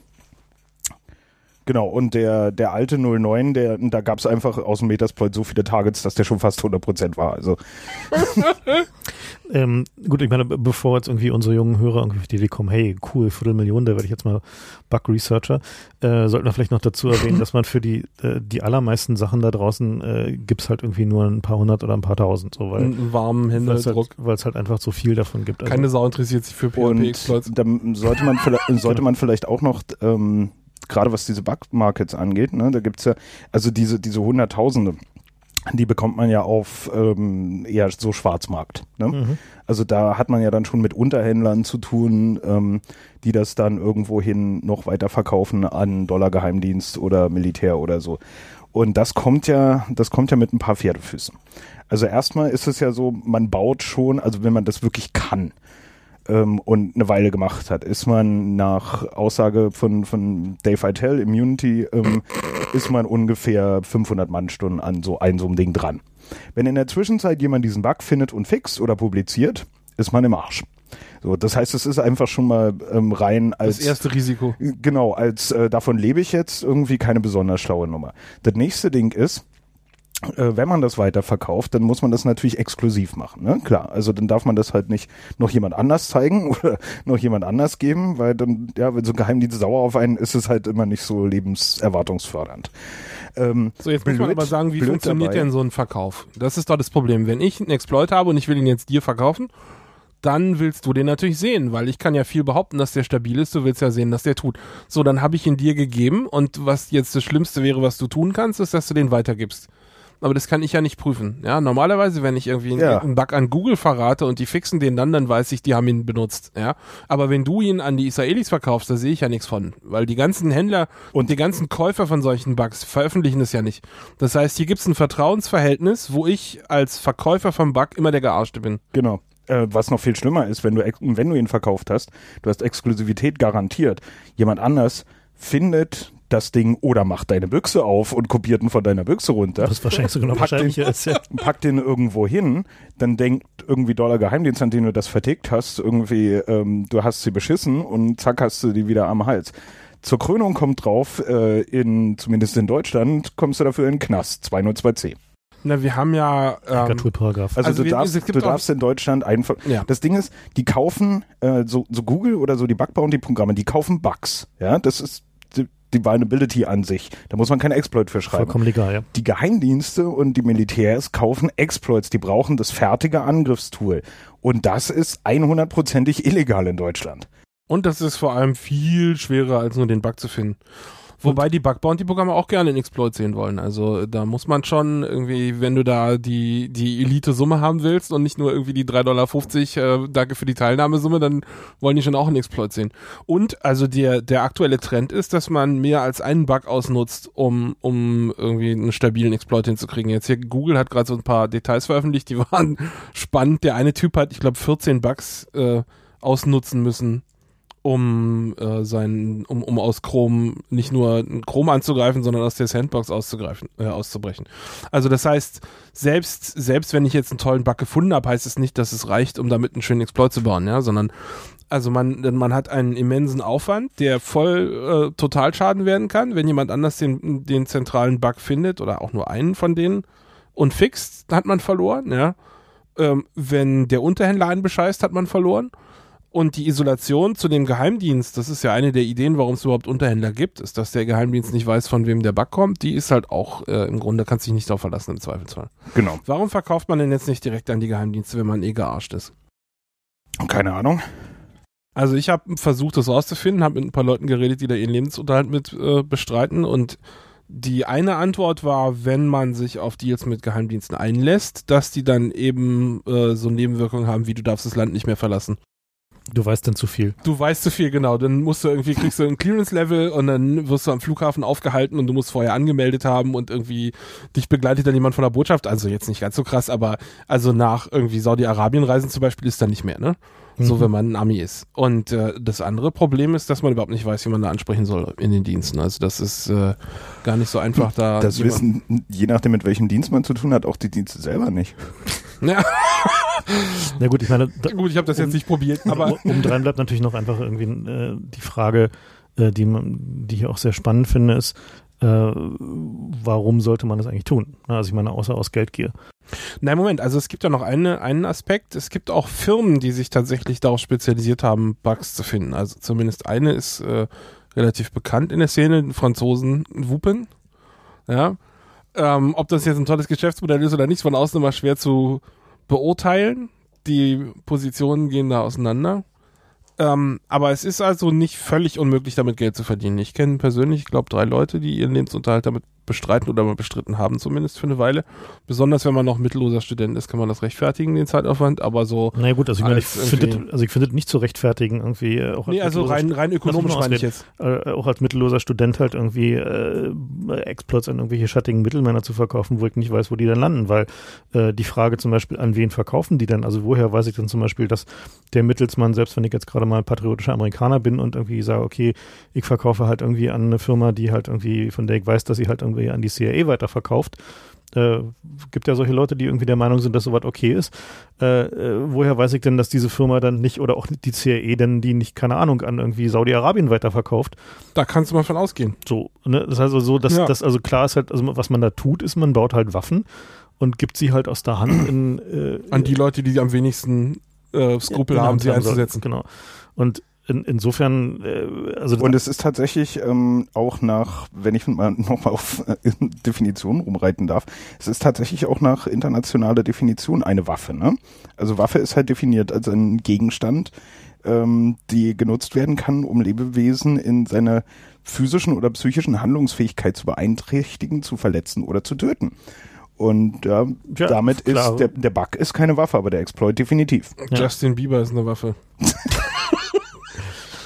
Ja, und Du auch. also insofern, gut, also insofern ist halt der, äh, also wenn man halt irgendwie versucht, mit so weit äh, Geld zu verdienen, dann sollte man sich halt schon tunlichst auf die äh, auf die Bug-Bounty-Programme der Hersteller äh, zurückziehen. Gibt es denn eigentlich ähm, äh, Firmen, die, äh, also was weiß ich, irgendwie hier diese Tipping Point-Leute zum Beispiel, äh, die einem garantieren, dass sie nur an die Hersteller verkaufen?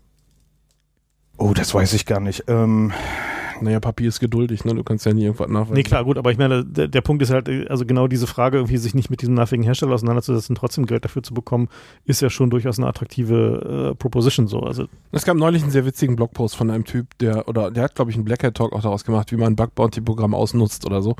Und der hat halt geschrieben, dass er bei Google immer darauf guckt, wann die wieder eine neue Firma kaufen, weil Googles Bug Bounty Programm beinhaltet eben ausdrücklich alle Produkte von ihnen. Und wenn die gerade eine Firma neu kaufen, dann ist deren Produktportfolio mit von einem Tag auf den nächsten eben Soft Teil. Target so, ja. Genau, ist ein, ein Soft Target. Das ist halt üblicherweise beschissenste Codequalität. Irgendwelche Startups haben ja andere Probleme als auf Produktqualität zu achten. So, das ist halt heutzutage alles just in time. Sobald der Updater geht, schippt man's. Und ähm, das, da kann man eben das Bug Bounty Programm nutzen, um dann eben das gezielt äh, anzugreifen. Und da kann man tatsächlich von leben. Also das ist finde ich- jetzt ich meine, das kein finde ich schöner Job, aber Das finde ich ja durchaus irgendwie legitim so. ethisch noch vertretbar. Ja. Ja. Jedenfalls deutlich mehr als irgendwelche Dienste da ja. ja. zu befeuern. Gibt es große Unterschiede zwischen den, zwischen den einzelnen Ländern, die ich immer sehr faszinierend finde? Also wie, Erzähl mal. wie, die, wie die Hacker in den einzelnen Ländern damit umgehen. Ja? Also ähm, mein Lieblingsbeispiel ist eigentlich immer irgendwie Frankreich, wo es wo ich immer den Eindruck hatte, dass es schon immer so war, wenn du irgendwas kannst, dann bist du entweder kriminell oder arbeitest für Regierung oder Waffenbauer oder beides. So, ähm, Das ist ja auch dasselbe eigentlich. also wa- was anderes gibt's da gar nicht. Und es ist sehr lustig, irgendwie mit, mit Managern aus Frankreich zu reden, die dann immer überhaupt nicht verstehen, ähm, warum sie jetzt irgendwie eine deutsche Zweigstelle aufgemacht haben und das irgendwie seit Jahren nicht performt. Äh, weil wir hier einfach eine ganz andere Kultur haben, äh, wo wir uns halt eher dagegen wehren, sowas zu machen. Äh, bei den Amis ähm, hat sich, und das finde ich total faszinierend, hat sich irgendwie in den letzten 15 Jahren einmal 180 Grad gedreht. Also da war es, ähm, um, um Jeff Moss zu zitieren, der, der äh, Gründer von, von Black Hat und DEFCON, der meinte mal vor ein paar Jahren, naja, so vor zehn Jahren warst du der Idiot, wenn du für die Regierung gearbeitet hast. Und heute bist du der Idiot, wenn du nicht für die Regierung arbeitest. Also da gab es halt den, den kompletten Switch. Und Aber wir können vielleicht erzählen, bei der DEFCON gab es immer so einen In-Joke, Spot the Fed. ja, das, das gibt's auch Das immer. gibt's immer noch, aber es das ist halt jetzt doppelt ironisch. Also ist früher, jetzt eigentlich total. heute ist das sinnlos, aber früher war das eben so, dass man sagen konnte, der Typ, den ich da, hier, ich zeige jetzt einen Typ, den zerre ich vorne auf die Bühne und behaupte, der ist ein, ein Undercover-Mitarbeiter bei irgendwelchen Regierungsinstitutionen und dann muss der sagen, ja, ich bin Fett oder nein, ich bin kein Fett. Und äh, wenn er zugibt, für die Regierung zu arbeiten, dann gibt's ein T-Shirt für beide. Ja, das war immer so der In-Joke. Also da ging's halt so äh, um die Abwehr quasi von Regierungsunterwanderung. Wir haben sowas beim CCC ja auch gehabt vor vielen Jahren. Ich erinnere mich, es war ganz witzig. Da haben wir nämlich immer vorne rechts in der ersten Reihe so ein paar ältere Herren in Anzügen gehabt, die sich versucht haben, in unser Publikum äh, äh, einzublenden. Das merken die nie, ja, die ganzen langhaarigen Hippie-Hacker mit ihren irgendwie, mit ihrer dicken Tüte in der Hand Ja, und daneben halt diese älteren Herren, das war aber ganz witzig. Irgendwann haben für, für diese Leute dann spezielle braune Badges gehabt. Tja, also dieses Problem gibt's natürlich schon länger, dass die natürlich auch wissen wollen, was eigentlich, wie, wie das alles funktioniert und dann kommen sie halt zu, zu Hackern. Nein, die, die und Frage heute ist das so, dass in Amerika gibt's auch einen, einen Anreiz dafür, ein wirtschaftliches Anreiz, nämlich dass die, die Uni-Besuche richtig Asche kosten, sowas von irgendwie 20k im Quartal ist da durchaus normal und das hat man eben nicht und da kann man sich entweder bis über beide Ohren verschulden. Student Loans, das ist so das, das übliche Modell, das kann man sich aber auch nur leisten, wenn man nicht auch ein Haus haben will. Und das alternative Modell ist, dass man sich eben verpflichtet für irgendwie FBI, CIA, NSA, äh, bla bla bla, irgendwie Militär und dafür zahlen die einem dann die Uni, aber man muss irgendwie fünf Jahre seines Lebens da verbringen. Deswegen ist es durchaus häufig bei irgendwelchen Hightech-Dingern, wo die, die Uni-Ausbildung besonders teuer ist, äh, dass die eben alle mal äh, ein paar Jahre ihres Lebens beim Militär verbracht haben als äh, Hacker. Ja, das gibt's bei uns so nicht und ich glaube, das ist auch einer der Hauptgründe, warum wir weniger Militärhacker haben als Ja, die sie, gut, Amerikaner. ich meine, die Bundeswehr versucht es ja natürlich. Also der Äh, eben genau auch mit diesem quasi demselben Prinzip, also dass du halt irgendwie auf Universität der Bundeswehr. Naja, die sind ja so schlecht nicht, was irgendwie die technischen äh, Sparten angeht, aber die lassen dich ja auch durchaus auf normalen Unis studieren. Also die finanzieren dir halt das Studium und nicht so schlecht, dafür, dass du dann halt ein paar Jahre dazu bringst und da gibt es halt durchaus auch Leute, die das machen. So die Bundeswehr hat ja am Anfang durchaus erhebliche Probleme, überhaupt Leute zu finden, die ähm, ja, für irgendwie ihre Cyber, wie heißen sie, Computer-Netzwerkoperationen. Äh, wenigstens sagen sie nicht Cyber. Also ich finde ja, dass William Gibson der Einzige ist, der Cyber, Der Cyber sagt, darf, genau. ohne blöd auszusehen. korrekt. das äh, können wir eigentlich als Tagline für die Sendung nehmen. Ja. naja, ähm, die, gut, aber die, die Frage ist natürlich, also es werden halt tonnenweise Bugs gefunden, weil irgendwie jeden Tag genügend neue Bugs in Software geschrieben werden und irgendwie ein Großteil davon wird auch ausnutzbar sein. Aber was tun wir denn jetzt? Also ich meine, das ist ja irgendwie kein Dauerzustand. Also ich meine, es muss ja irgendwie behoben werden so. Naja, das die, die traurige Realität ist, wir wissen nicht, was man da tut. Ja, wir haben seit 20, 30, 40 Jahren versuchen wir Bugs zu fixen. Das funktioniert einfach Genau, nicht. Deswegen also- haben die Firmen heutzutage angefangen, irgendwie Sandboxing und Mitigations zu machen, statt die Bugs tatsächlich zu Ja, fixen. und ich denke, ich denke, was die Frage ist jetzt eigentlich nicht irgendwie, wie werden wir die Bugs los, weil ähm, das wissen wir alle, wissen wir gerade nicht. Ähm, die Frage ist halt, wie, wie gehen wir mit, äh, mit der Exploitation, also genau der Ausnutzung ähm, im, im internationalen Raum um. Also gegen, gegen den Fakt, dass wenn ich ein hinreichend kompliziertes Stück Computer habe, ähm, Telefon reicht schon, äh, dass jemand, der ein bisschen Ahnung hat und genügend Motivation und Zeit, da reinkommt, gegen den werden wir in absehbarer Zukunft nichts machen können. Aber es gibt doch jetzt Sandboxes. Ja, Moment, das ist ja.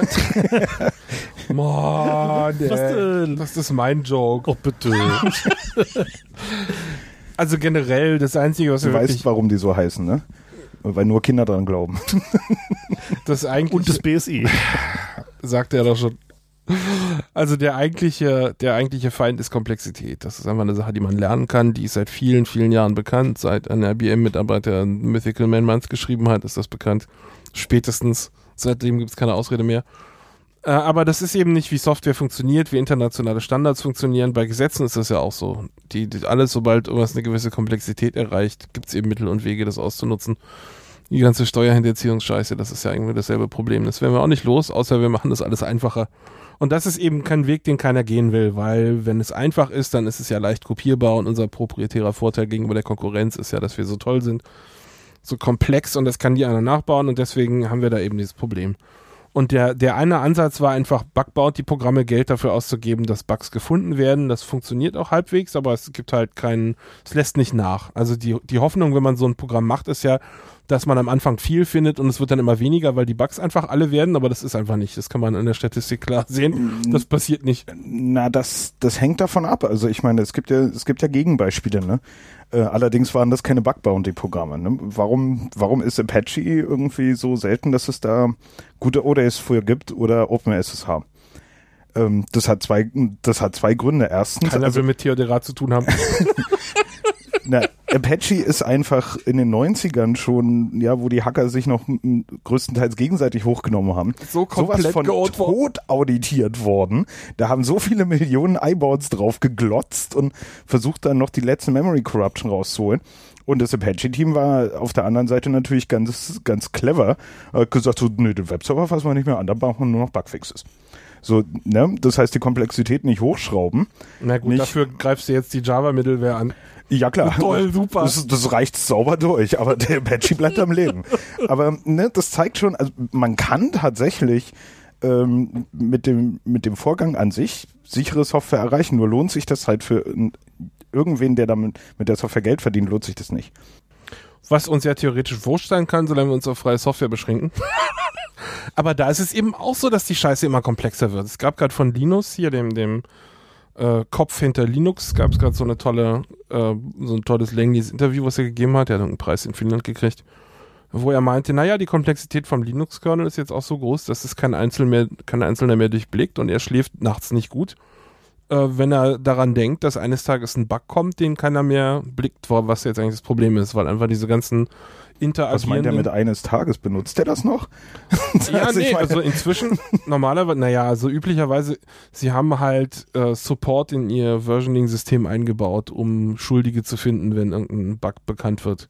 Und das hat bisher gut geholfen, aber die Gesamtkomplexität des Systems. Ich meine, das sagt ja einiges aus über das über die Komplexität, wenn du wenn du Softwarehilfe brauchst, um einen Bug einzugrenzen, weil du das nicht mehr als Mensch blicken Aber ich kannst. meine, gerade bei, gerade bei Linux-Kernel und, und dem drumrum ist es ja genau das, was, was bei Apache richtig gemacht wurde. Wir fassen es nicht mehr an, sobald es mal läuft und fixen halt nur noch die Bugs und alles andere bleibt einfach so, wie es ist. Egal, ob wir es jetzt schön finden oder nicht. Das ist ja bei Linux echt nicht so. Also, Ja, ich meine, denk mal, denk mal irgendwie an, an, äh, Dev-File-System oder sowas. Ja, jedes Mal, Ja. wenn du dein Linux updatest, kriegst du ein neues. Also, ja, wenn du so, so elementare Sys Systemkomponenten alle fünf Minuten änderst, weil wieder der nächste Projektmaintainer reinkam und dachte, neue Besen und ich mach's das jetzt mal wir anders. alles mal anders. Genau. genau, nochmal schreiben. ja. Naja, aber gut, ich meine, also wir, wir stellen also fest, die Situation wird nicht besser. Also gut, Mitigation-Ansätze, Erklären wir mal, was eine Mitigation ist. genau. Also Mitigation bedeutet, man kann das Problem nicht irgendwie lösen, weil die Software ist halt zu komplex und da gibt es halt lauter Bugs drin. Also versucht man es irgendwie einzusperren. Also dafür zu sorgen, dass irgendwie, wenn da drin irgendwas anbrennt, nicht gleich die ganze Hütte runterbrennt, sondern halt nur der eine Raum. Und also, nee, also Mitigation ist eher so eine Sache, ähm, das ist Sandboxing, was du gerade beschreibst. na Aber gut, mit- das Sandboxing ist halt eine Mitigation. Mitigation, genau, ja. Mitigation ist weitgehender. Mitigation ist auch zum Beispiel sowas wie, dass man das, das Memory Layout hin und her schiebt, sodass, wenn man denselben Prozess dreimal startet, dass dann alle Sachen jeweils an einer anderen Adresse sind. Und das heißt, dass man im Exploit nicht mehr sich verlassen kann darauf, dass an dieser Stelle das ist, sondern macht halt den, den, die Sache komplexer, so ein, so ein Ausnutzen. Es gibt immer noch Mittel und Wege, aber das ist halt einer der Wege, wie man es schwieriger macht und, und früher Früher hat man eben äh, den Schadcode einfach auf den Stack getan. Das geht auch nicht mehr, der ist nicht mehr ausführbar inzwischen. Also die, das sind Mitigations, dass man sagt, die Sachen, man bekämpft eben nicht den Bug, sondern wie, wie der Bug ausgenutzt wird, versucht man schwieriger zu machen. Und das funktioniert leidlich, muss man wirklich sagen. Ich war eigentlich immer dagegen, muss jetzt sozusagen meinen Hut fressen hier. Äh, Also ich habe klar, ich meine sowas wie XP mein oder Argument, so. mein, ja. Mein Argument war immer, dass wenn man Mitigations einführt, ist es eben A, zusätzliche Komplexität, da können Fehler drin sein und B, der Aufwand, den ich da reinstecke, den kann ich halt nicht in das Finden von Bugs äh, investieren. Auf der anderen Seite ist es aber schon so, dass natürlich irgendwie äh, gerade so Execution Prevention zum Beispiel, dass man bestimmte Speicherbereiche einfach nicht executable macht. Das ist auf jeden Fall eine gute Idee. So, oder halt Ja. irgendwie, oder Aber wo hörst du auf? Ja, das ist halt immer, also wenn man jetzt sich die, die Windows, nur, nur so die Windows-Architektur anguckt, wie viele Versuche die unternommen haben, Sandboxing zu machen und irgendwie ihren, ihren Prozess-Tokens noch äh, irgendwelche Einschränkungen aufzuerlegen. Äh, seit Jahren ist das ein Ding und nie ist es wirklich zufriedenstellend und wir brauchen noch eine Iteration. Aber der, wo man, wo man sich das mal angucken kann, dass das tatsächlich funktioniert, ist Chrome. Ja, Chrome hat die beschissenste Render-Engine von allen sind mehr Bugs in, in Chrome pro Monat als in Firefox im halben Jahr. Aber in Chrome sind die halt in der Sandbox drin und es gibt nicht viele, die aus der Sandbox ausbrechen können. Ja, das heißt, unter dem Strich, unter dem Strich ist Chrome äh, vergleichbar sicher, obwohl der die, die Render-Engine-Qualität deutlich schlechter ist. Ja, aber gerade bei gerade bei Browsern ist diese Sandbox-Diskussion eigentlich ganz spannend, ne? Weil, ne, wenn du nehmen wir doch mal ähm, nehmen wir doch mal Chromium, äh, Quatsch, nehmen wir doch mal ein Chromebook so rum, ja? Ja. So diese diese Google-Variante irgendwie. Das Ding ist ja nur dafür da, deinen Browser auszuführen. Genau. Das heißt, alles, was den Angreifer eigentlich interessiert, dem Angreifer, klar, historisch sind wir es gewöhnt, dass wir uns eine Root Shell holen oder eine System Shell und dann ja die ganze Kiste. Und, aber was den Angreifer eigentlich interessiert, sind ja deine Daten. Ne? So, und jetzt hast du irgendwie eine Büchs, ähm, wo alles schön zugenagelt ist, der Renderprozess auch schön irgendwie sicher ist und so. Und er hat alle deine Daten in der Hand, weil das Einzige, was du auf dem Ding benutzen kannst, ist der. Browser. Genau. So, insofern hat dir deine Sandbox überhaupt nichts gebracht. Ja, das ist genauso wie diese äh, diese Nummer, was manche Leute so erzählen. Virtualisierung macht ja alles sicher, weil dann ja die die Virtualisierung ist ja dann meine Sandbox. Ja, mir ist es doch wurscht, ob die Kiste, die ich hochgenommen habe, eine virtuelle oder eine physische ist, solange ich die Daten heraustragen kann. Genau.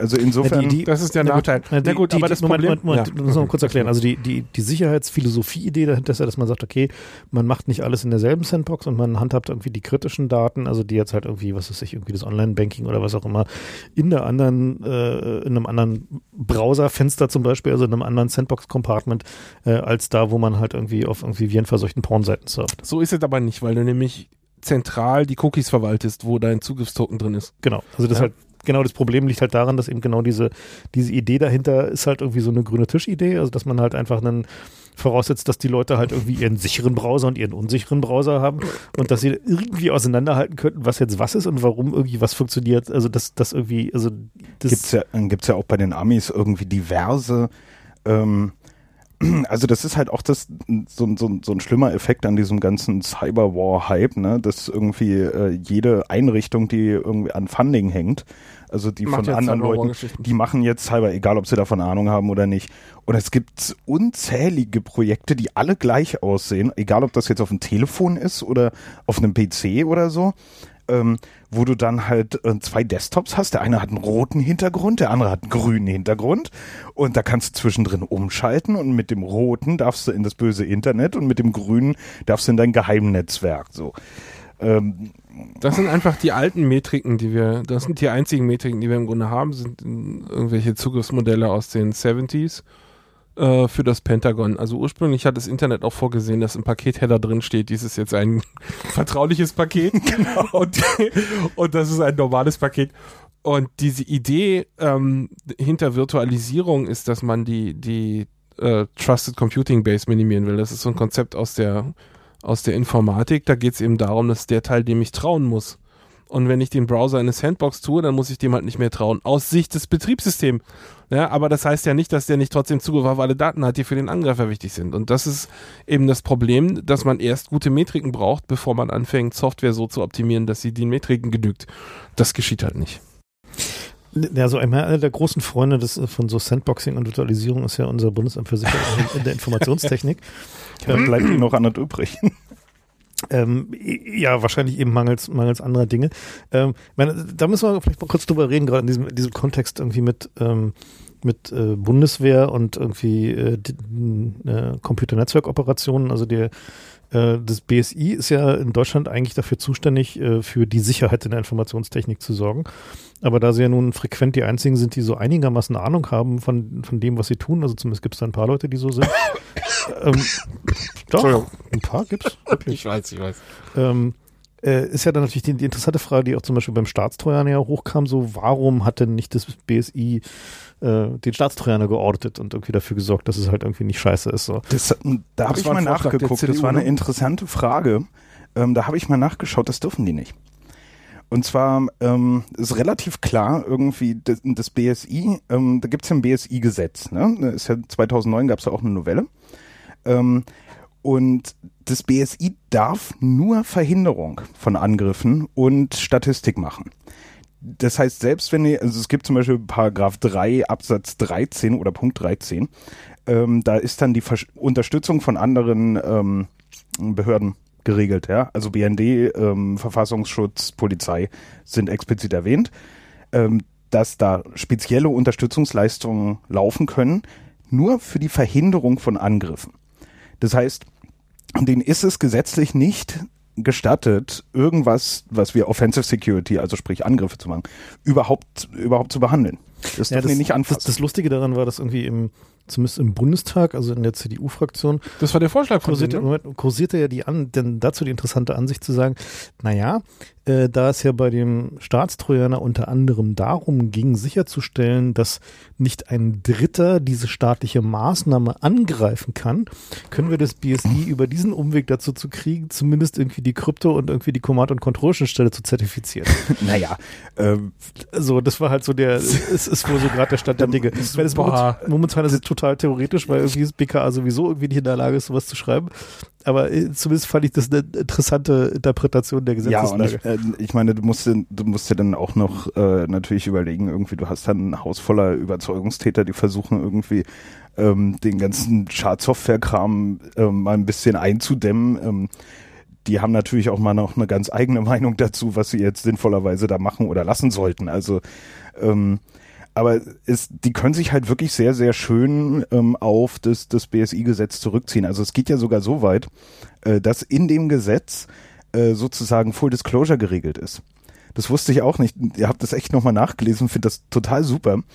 Ähm, die dürfen Bugs nicht behalten. Die müssen, also in dem Gesetz ist tatsächlich der Responsible Disclosure Prozess, den wir alle kennen, erstmal mit dem Hersteller reden, fixen lassen und dann die Informationen an die Öffentlichkeit geben, ist in diesem Gesetz vorgeschrieben. Das heißt, die dürfen Ui. nicht mal Bugs für sich behalten. Okay. Coole Scheiße. Wie, das heißt, wenn wir jetzt, dann müssen wir nur noch die dazu bringen, dass sie Bug Bounty machen und dann haben wir alle unseren Genau. Lebensunterhalt gesichert. Also äh, wer es nachlesen will, Paragraph 7 vom äh, BSI-Gesetz äh, 2009er Version. Coole Scheiße. Okay, das, das, das wusste ich jetzt auch nicht. Weil, gut, ich meine, okay, dann, dann bleibt ja sozusagen unsere Bundeswehr. ne? Die Bundeswehr lässt sich ja. Äh, Die könnte das mit ihrer umfassenden naja, Cyberwar-Kompetenz. so gut, die Bundeswehr ist gerade dabei, ihre Computer Network Operations aufzubauen. Seit irgendwie zwei oder drei Jahren oder so. Irgendwie. Wieso haben doch gesagt, sie sind jetzt. Und jetzt sind Startbereit. sie, sind sie wohl startbereit, so und wir haben ja mal so ein bisschen rumgehorcht, so wo, wo die jetzt irgendwie ihr Wissen her haben. Und stellt sich raus, dass es da irgendwie so den, den, den Bombenbauerteil von Fraunhofers gibt, die äh, unter anderem sich um Netzwerksicherheit kümmern und die äh, da wohl halt irgendwie Kurse gemacht haben. Also da haben wohl einige Akademiker dann doch ihre Seele verkauft. Also was ich, was ich bei der. NATO hörte, war, dass die Bundeswehr tatsächlich, äh, sie wären jetzt so weit, dass sie simulierte Red Team Veranstaltungen machen. Also sprich, die sitzen immer noch irgendwie in ihrem kleinen Kabuff und spielen mit virtuellen Maschinen. Naja, gut, ich meine, die interessante Na, Frage immerhin. ist, gut, Das ist schon mehr, als ich gedacht immerhin ehrlich gesagt. tun sie da schon mal was. Aber die spannende Frage ist ja, unter welchen Bedingungen könnten sie dann eigentlich überhaupt was tun? Weil ich meine, also da, also die Frage ist, wie sieht die Doktrin für so ein, für so eine, so eine Netzwerkangriffe eigentlich aus? So, und äh, das ist ja eine, eine, eine Frage, die ja, also wenn wir ein bisschen wieder zurück auf die Metaebene kommen, äh, der, die Frage, wenn wir jetzt sagen, okay, ist eine kriegerische Handlung oder ist zumindest irgendeine ja, eine Konflikthandlung, dann äh, ist ja die Frage, okay, dafür gibt es in Deutschland einen klaren Parlamentsvorbehalt. Na, also eigentlich, Ja, nee, es ist ja eben keine Konflikthandlung. Es fällt unter Na, ein Konflikt, ja, es, aber kein na, es fällt es fällt unter ähm, unter ein also ein bewaffneter Konflikt ist ja was anderes als Konflikt. Mhm. Ja. Es fällt unter die Regeln ähm, von von Krieg und bewaffneten Konflikt, wenn sowieso schon einer am Start ist. Also du musst schon vorher rumballern, ähm, damit das damit runterfällt. Wie das außerhalb von einer Kriegssituation ist, hängt halt gerade tierisch in der Luft. Mhm. Ähm, man sagt halt, also in, viele Argumentationen äh, sind, naja, das ist dann halt äh, normale Geheimdienstoperation und das ist ja im, im Völkerrecht so geregelt, ähm, so zwischen Völkern darfst du, ja, also keiner darf dich angreifen, weil du ihm Spionen geschickt hast, aber äh, in deinem eigenen Land ähm, läuft das dann nach deinem eigenen Recht. Das heißt, es ist in den meisten Ländern auch relativ in Ordnung, irgendwie Spione einfach wegzusperren, ohne irgendwie einen Richter zu fragen oder Ja, oder zu erschießen. oder zu erschießen. Ja, Mhm. das hängt vom Land ab. Genau. Und von, gerade von den Umständen. Aber gut, ich meine jetzt, Und wenn Gut, das hilft natürlich nicht viel, wenn es eine Spionage Okay, aber wir, gehen ist. jetzt, wir, wir nehmen jetzt mal hypothetisch an, irgendwie unsere Bundeswehr ist in der Lage, irgendwie ihre, keine Ahnung, 80 Leute oder was sie da jetzt haben, irgendwie die irgendwie äh, für Computernetzwerkoperationen ausgebildet sind, äh, tatsächlich einzusetzen und also die werden jetzt in der Lage, irgendwie andere Leute Netze aufzumachen und da tatsächlich auch Dinge zu bewirken. So, die Frage ist, unter welchen Voraussetzungen dürften sie das eigentlich? Also solange sie nicht den Status eines, eines Geheimdienstes, ich meine, du kannst ja auch im Militär, hast ja auch Geheimdienst, ne? Ähm, Klar, Kommando strategische Aufklärung zum, zum Beispiel, ja. Hm. Äh, solange die nicht irgendwie einen Geheimdienststatus haben, dür- dürfen sie das meiner Meinung nach nicht. Weil es dann militärische Operation wäre, für die sie einen äh, Parlamentsvorbehalt bräuchten. Genau. Äh, was uns dann halt zu dieser interessanten Frage äh, bringt, irgendwie, wie sieht denn überhaupt eigentlich so der, also wie sieht denn so eine militärische Strategie im, im, im digitalen Raum aus? So, ne? Ich meine, das ist halt der, so ein, also, ne, naja, ich meine, das ist durchaus, durchaus eine, eine nicht unspannende Frage, weil, ähm, also früher gab es halt so klare strategische Dogmen, halt sowas wie irgendwie äh, äh, die gegenseitig äh, gesicherte Zerstörung, also Mutual Assured Destruction, die halt äh, das Fundament der, der nuklearen Abschreckung bildete. Also halt beide Seiten haben genug Atomwaffen, um den anderen mehrfach zu verdampfen und daraus resultiert halt irgendwie die, die Idee, okay, dann tut man halt nichts. Was der, was de facto passierte war, dass irgendwie äh, beide Seiten, also die Russen und die Amerikaner, äh, über Proxys, also halt über irgendwelche Guerilla-Streitkräfte Kleine Scharmützel gemacht haben. eben sich trotzdem bekriegt haben, aber eben in einer Art und Weise, die halt äh, ja sozusagen unterhalb der Schwelle des nuklearen Konflikts blieb. Und nun ist die Frage halt, wie sieht sowas halt irgendwie im, im, im digitalen Raum aus? Und da ist ja eines der großen Probleme, man weiß ja nicht, von wem so ein Angriff kam. Also bei Stuxnet zum Beispiel war es ja auch so, dass wir uns zwar zusammenreimen konnten, wer es jetzt wahrscheinlich gewesen ist, nachdem Sehr schnell. und weil, gegen wen es ging, war einigermaßen klar, nachdem halt irgendwie äh, der, der Code von dieser äh, äh, dieser Payload, also die halt die die Zentrifugen zum Zervibrieren brachte, analysiert war äh, und auch klar war, um, um welche Art von, von äh, Industriesteuerung es ging, nämlich halt um Motorcontroller, die für hohe Rotationsgeschwindigkeiten ausgelegt sind. Äh, da, aber wer es dann halt war, da konnte man dann nur so ein Kubono fahren. Also wem nutzt es? Um zu sagen, okay, äh, äh, waren dann wohl die Amerikaner oder die Israelis. Ähm, in anderen Fällen ist halt die Sache äh, sehr viel schwammiger. Also schon Flame ist halt ja so in der Kategorie so, naja, könnte man irgendwie aufgrund dessen, dass es Ähnlichkeiten zu Stuxnet gibt, halt irgendwie. Da hätten sie vielleicht nicht dieselben Module reinbauen sollen. Gut, ja, okay.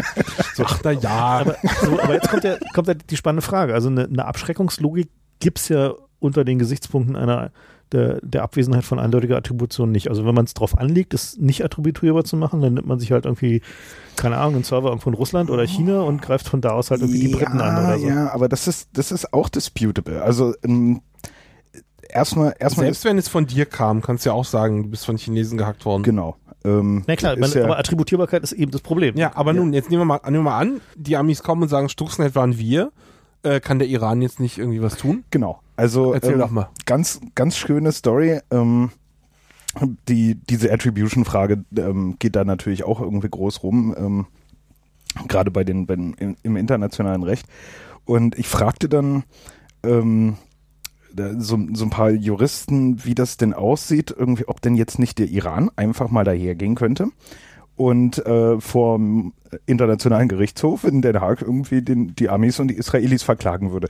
Wo die sich tierisch gefreut haben, weil die meinten, ja, das, das können die auf jeden Fall machen. Und da hätten wir auch endlich mal einen Case. Problem ist, in, in der Revert wird das nicht funktionieren, weil schon, ja, wenn du den Case da einreichst, sagen die, ja, aber ihr haltet euch ja auch an 500 Resolutionen nicht. Ähm, Das ist kein. Ausschluss, ist kein Ausschlussgrund. ist kein Ausschlussgrund, Die aber deswegen. Amis sind doch keine Signatoren, also es ging nur gegen Israel, oder? Haben die, haben die Israelis, sind die Israelis beim Nee, Internationalen? ach Quatsch. Wir sollten so auf die Idee kommen. Na gut, aber dann hast du ja eh verloren, dann kannst du da auch nicht viel machen. Naja, der Punkt ist, verurteilen können sie sich trotzdem. Ja, aber ich meine, das ist, ja wie ein warmer. Händedruck. Ja, genau. Äh, na, Strongly worded letter ist ihr was- aber, weil gut, aber die, die, die interessante Frage ist ja eben äh, diese, dieses, dass sie es zugegeben haben, also dass sie gesagt haben, okay, ähm, also per Leak halt, aber gesagt haben, okay, Stuxnet war von uns und äh, demzufolge Flame auch, ähm, erzeugt ja eine strategisch interessante Implikation. Nämlich dadurch ist halt klar, okay, sie haben gezeigt, was ihre Capabilities quasi waren vor drei Jahren, als sie das Ding geschrieben Mhm. haben. Äh, die sind einigermaßen impressive, also gerade in Flame halt irgendwie die MD5 Collision so, ist halt schon nicht irgendwie was, was man mal eben nebenbei macht so, ne? Das, das war halt schon so irgendwie so, auspacken. also halt so, so heiß War technisch war das halt schon irgendwie so Chunk so und ähm, dadurch entsteht so eine Situation, die Na, so das ist doch dasselbe wie mit Nuklearkrieg, oder? Moment, warte mal, lass mich mal ausreden. Ja, nee. die, was da ent- entsteht, ist eine, ist eine ähnliche Situation wie mit dieser israelischen Nuclear Ambiguity. Weil die Israelis, alle wissen, dass die Israelis Atomwaffen haben, die Israelis geben es nicht zu.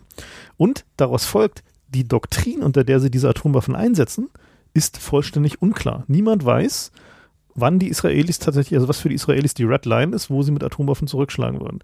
Und genauso ist es halt eben auch so, dass bei den Amis und auch eben auch bei den Israelis, äh, eben dadurch, dass sie jetzt gezeigt haben, was die Capabilities sind, also in welcher Größenordnung sie planen und wie viel Geld sie ausgeben und wie viel Personal sie darauf werfen und wie viel es ihnen wert ist, ähm, dass sie das jetzt einmal gezeigt und und sozusagen äh, auch belegt haben, äh, entsteht jetzt diese Situation, dass da sitzt halt jemand, von dem ist halt einigermaßen klar, dass er so ein paar große Keulen im Schrank hat. Aber und ist auch einigermaßen klar, dass er die aus so relativ kleinen Anlässen auch irgendwie rausholt, so, ne? Und die Frage, Naja, also relativ, das ist ja nun umstritten, oder? Wie klein der Anlass tatsächlich ist. naja, gut, ich meine, dass- dass Iran halt irgendwie sich eine Atombombe bauen will, weiß ich nicht, also Naja, das ist schon nachvollziehbar, dass Israel sich da. gut, ja, aber also ich meine, das ist halt, Na, wieso? Ich meine, also. Israel hat, ähm, also gerade bei, bei Stuxnet ist ja so, dass Israel den deutlich höheren Aufwand getrieben hat, ne? Weil klar, Stuxnet an sich war irgendwie ein, fettes Stück Angriffscode, auf jeden Fall. Aber der, der Riesenaufwand, gerade praktischer Ich, diese Natur, ne? war ja, ja, war die Beschaffung von den P1-Zentrifugen, die haben ja ein komplettes Testbett aufgebaut. Und überhaupt die Dinger mal zu beschaffen, war wohl extrem aufwendig, weil irgendwie alter Russenschrott irgendwie schwer zu beschaffen. Ja, hatten halt, die Iraner hatten halt welche, die konnten sie schlecht fragen, weil die brauchten die selber. Und ähm, dann Pakistan hatte welche. halt noch irgendwo, keine Ahnung, wo sie die dann hergeschafft haben. Khan, also die Khan, Und- das Khan-Netzwerk offenbar. Und die, ähm, also die, die Gerüchte äh, gehen dahin, dass die Israelis irgendwie ein Jahr oder zwei gebraucht haben, die Dinge ans Laufen zu kriegen, damit sie nämlich endlich Damit sie mal die angreifen können. Drehzahlen rausfinden, die sie fahren müssen, damit es dann schief geht, ohne dass die Dinger ihnen um die Ohren fliegen.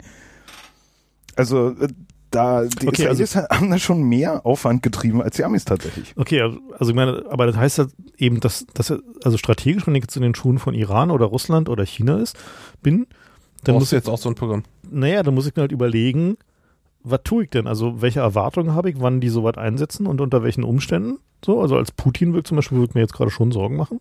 Naja, aber das ist doch genau wie nachdem die Amis die Atombombe zum ersten Mal eingesetzt Ja, aber haben. eben das zeigt ja, was, was sie damit geschafft Ja, aber da ist ja nichts ambiguous dran. Wenn du sie da einmal eingesetzt hast, dann hast du auch.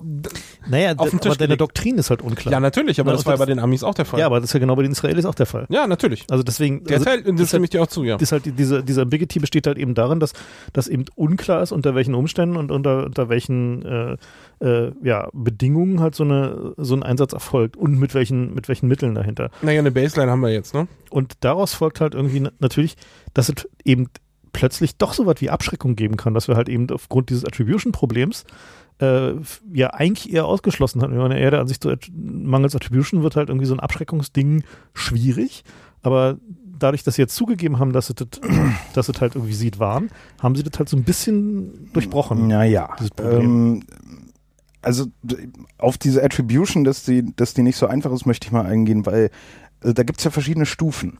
Also was will ich für eine Attribution? Will ich eine Attribution, die irgendwie von einem internationalen Gerichtshof hält?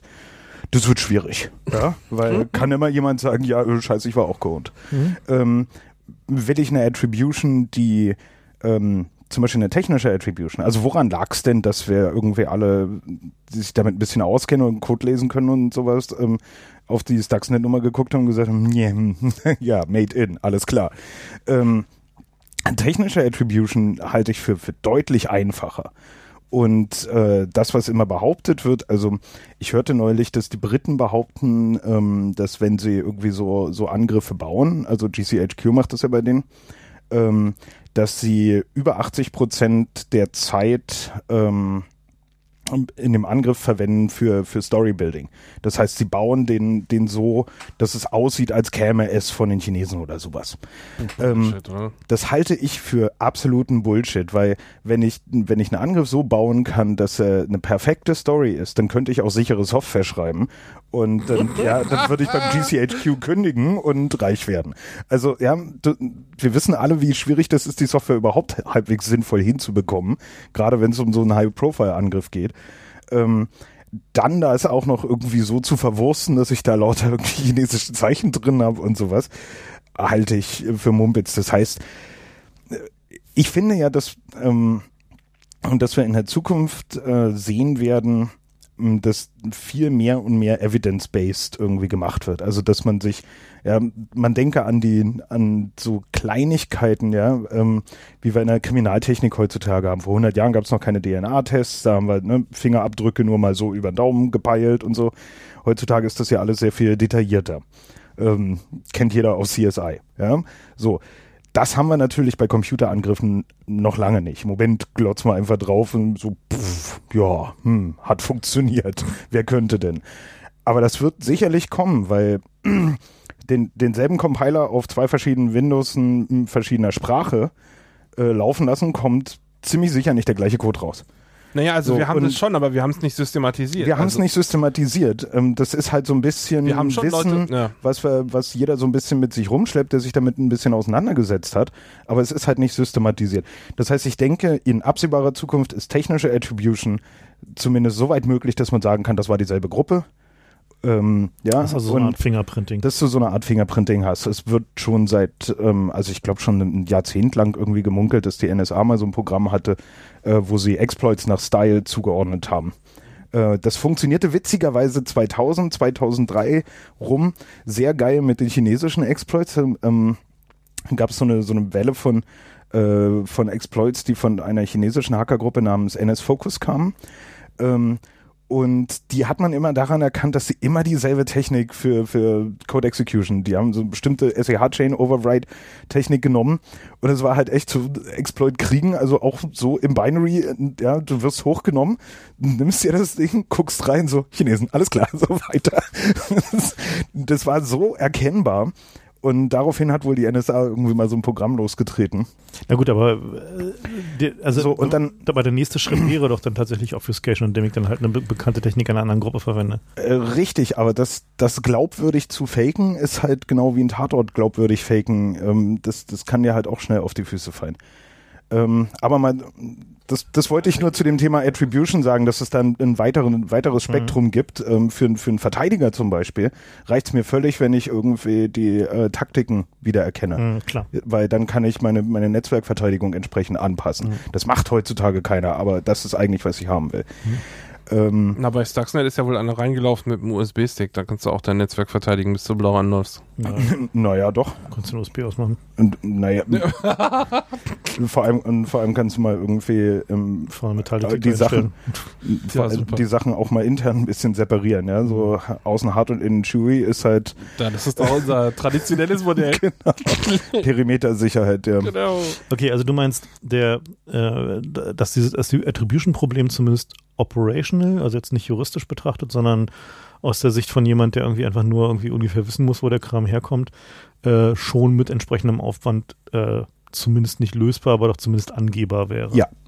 Denke Deswegen glaube ich auch, dass es keine Systematisierung geben wird. Denn wenn es die gäbe, wüsste es hättest du ja ein Ziel, was du faken musst. Ja, wenn, wenn es eine systematische äh, irgendwie Liste gäbe von, von Ja, die, Indizien. die willst du natürlich für dich behalten. Ja, natürlich, aber ich meine, das. Ja. Also ich meine, die, die ist für Ja. dich dann auch ein Template, wenn du Ja. deine eigenen Sachen baust. Also du willst, Natürlich. schon allein, du willst schon allein deswegen klassifizieren können, damit du deine eigenen Sachen, wenn du den Aufwand treiben möchtest, Naja. dass du zumindest da so ein paar Red Herrings reinhängen kannst und nochmal irgendwie. Ja, aber ich weiß nicht, wie sinnvoll das ist. Genau, Also den na, aber Aufwand das würde ich ja lieber investieren, dass das Ding sich selbst anständig vernichtet, bevor man es. Naja, aber das, das, guck mal, das ist ja wie, schon aus Sportsgeist. Mensch. Aus Sportsgeist, na klar, aber so, also als tatsächlich irgendwie Budgetposten würde ich, kann ich mir das nicht vorstellen. aber das ist ja wie, im, wie in der normalen militärischen Ja. Verteidigung. Also ich meine, in der normalen militärischen Forschung zum Beispiel, äh, so ein typisches Skunkworks-Projekt, also wo sie, wenn sie halt irgendwie eine neue, irgendwie bewaffnete Stealth-Drohne bauen, die irgendwie Hyperschall fliegt oder so, Haben denn- Sie auch eine UFO-Story im Hintergrund? dann kalkulieren sie bis zu 40 Prozent des Projekt, äh, Projektbudgets äh, für Tarnstories und irgendwie What? Ja. 40 Ja, Prozent? und zwar deswegen, weil sie dann teilweise Sachen, irgendwie äh, Aufträge an, an, an Supplier rausgeben, die total Bullshit sind, aber zu einer plausiblen anderen Story passen, zusammen mit den anderen Teilen, die sie ordern. Und so eine Sachen. Was für ein, Mhm. das ist ja unglaublich. Also insofern wird jetzt mal nicht komplett äh, verwerfen die Idee, dass irgendwie zumindest in, in absehbarer Zeit jemand auf die Idee kommt zu sagen, okay, dann baut man es halt so, dass es halt zumindest irgendwie auf den ersten Blick so aussieht, als wenn es halt irgendwie aus einer bekannten Ecke kommt oder einen neuen Profile matcht. Krasse Scheiße. Ja, und du möchtest natürlich auch, ähm, das, also das vermeiern die Leute gerade im, im militärischen Umfeld gerade richtig großflächig, egal ob es um Angriffserkennung ähm, von eigenen Angriffen geht oder um tatsächliche Netzverteidigung. Ähm, die denken halt genau so systematisch, statisch. Ja, das ist halt so, wir bauen uns da jetzt mal irgendwie folgende ähm, gelben Büchsen, ja, von dem Sicherheitshersteller hin. ähm, und dann ist alles gut. Also es ist immer total großartig, sie zu fragen, so, ähm, ja, sind ja nun mal alle Leute mit einer Militärausbildung, äh, wie oft sie denn so im Feld, äh, wenn dann Nacht kommt, irgendwie Nachtlager aufschlagen, Zaun drumherum machen und dann gehen alle schlafen. Dann Ja. gucken sie einen blöd an und sagen, nee, da muss doch einer Wache schieben. Ja, und? Was mit euren Netzen? Ja, da schiebt keiner Wache. Dann haben wir doch eine Kamera. haben wir doch eine Überwachungskamera. Und- dann IPS. Ähm, Ja, du, du kannst es auch- halt, das ist ja solange auch, du berechenbar bist, ja, kannst du das, kannst, kannst du natürlich gefaked werden. Ich Völlig mach, das, ich mach das ja bei Kunden immer. Wenn wir irgendwas pentesten wollen, frage ich die danach immer, ob sie das jetzt gesehen haben in ihrem Angriffsecke. Und wie ist die Quote? Noch nie. Natürlich nicht, ist ja auch Bullshit. Ja. Alles Schlangenöl. Ich meine, wenn, wenn man das halt mal versucht, versucht so ein bisschen zu, zu klassifizieren, ähm, kann man denn schon Unterschiede so in den Strategien der einzelnen Länder erkennen? Naja, man kann andere ähm, Einstellungsstrategien erkennen. Ne? Also wie die, wie die ihre Leute rekrutieren, das äh, kann man durchaus auseinanderhalten. Ne? Also wir haben die Geschichte der Amerikaner haben wir schon angerissen vorhin. Bei den Israelis ist es halt so, dass die halt ähm, systematisch gucken äh, nach irgendwie äh, Rekruten, in, weil das ja Zwangsarmeedienst heißt. Also die haben halt äh, einmal die gesamte Jugend in einem bestimmten Alter. Wohlgemerkt auch für Frauen. auch für Frauen, haben sie halt alle in, äh, in ihren Musterungssystemen und die gucken halt äh, offensichtlich da schon nach irgendwie Hacker-Mindset. Wer einen Computer bedienen kann, wird rausgefiltert und zwar um, Naja, sofort. da gibt's halt, also da gibt's halt eben auch entsprechende Einheiten, also zum Beispiel halt so diese IDF Unit 9000 ist halt so eine relativ bekannte Electronic Warfare Einheit, äh, deren äh, Mitglieder sich dann hinterher lustigerweise irgendwie meistens in den Boards von irgendwelchen Startups finden, wenn sie da fertig sind, die kennen sich dann hinter eben doch alle. Und da kommen dann halt irgendwie so Ja, bekannte, das ist halt ja noch eine andere Dimension, oder? bekannte Firmen für irgendwie äh, die Abrechnung von die Telefon. Inspection oder Abrechnung von Telefondaten raus. Ja. Äh, also die Remote Maintenance. genau, Remote Maintenance. Großzügig dimensionierter Fernwartungsschnittstelle. Und also, also da, die Israelis machen das halt sehr systematisch, halt so ihre, äh, ja, ihre Strategien und dementsprechend haben die halt auch einen, einen relativ guten Ruf, was irgendwie so, also deren Offensivkapazitäten angeht. Ähm, äh, kann denen wohl so, so schnell niemand etwas erreichen. Und zumindest nicht für die Größe ihrer Ressourcen. So bei den Amis, na gut, die erschlagen es offensichtlich wie immer mit Geld. Und Ja, die kaufen halt im freien Markt. Das, heißt, das, Ami- das kapitalistische Modell. Die, die typische Army-Lösung kann man es mit Geld erschießen. ja, Dump. Ich hörte mal den Ausdruck Money Hose. Ja, genau. Das ist die von, das, das ist ein mythische, äh, ein mythisches Instrument der DARPA, wo sie ihre Money Hose hinlenken.